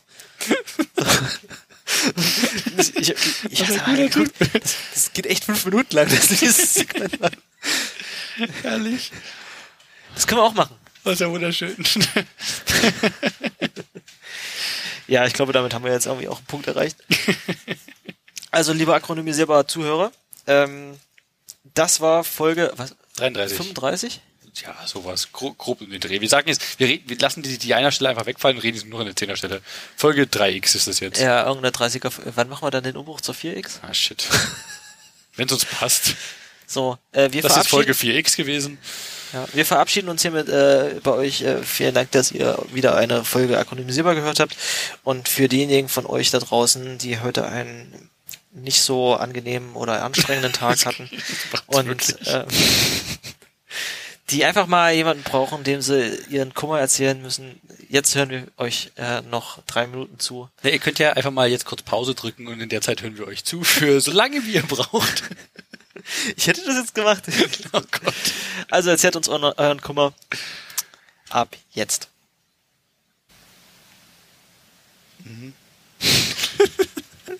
Nicht lachen. du hast angefangen. Sorry. Ich glaube, wir können es leider nicht. äh, wir haben kein Psychologiestudium ab, äh, absolviert. Ach so, das braucht man dafür. Okay, bevor sie jetzt noch... Ähm, wie hieß denn dieser Typ aus dem Minkorrekte Brazzo? Oder? ja, der, einfach in die der, Kamera den, guckt. der den gebenden Blick hat. Der, Was haben wir, das gebende Zuhören? oh, können wir die als Coverart hier am Ende einfach mal rein? Ja, klar, das kriege ich hin. Du oder ist das irgendwie Trademark in wenn wir seinen gebenden Nicht, Blick. nee, das gibt's auf... Äh, Minkorrekt hat das auf Twitter ständig. Stimmt, haben ja auch T-Shirts. also wenn ihr mal wirklich hier gerade, äh, wenn es euch nicht gut geht, äh, schaut jetzt mal euren Podcast-Player an, der, der hoffentlich äh, Coverart für einzelne Sektionen unterstützt. Dann werdet ihr jetzt äh, sicherlich gut angeschaut und von Brazzo geheilt durch seinen gebenden Genau. Blick. Wenn ihr nicht wisst, wer Brazzo ist, ich packe, glaube ich, mal noch einen Link in die Show. geben euch noch 10 Sekunden, um Brazzo in die Augen zu gucken und von ihm geheilt zu werden. Und danach äh, wünschen wir viel Spaß bei nachfolgenden Podcast-Produktionen anderer Studios. Äh, und der nächste Podcast in eurem Podcatcher beginnt in 10, Neun. 8, Warum so lang? Sieben? 6, Fünf? damit die Leute sich Brazzo angucken. 4, Drei? 2, Eins. tschüss. Oh Mann. Brazzo!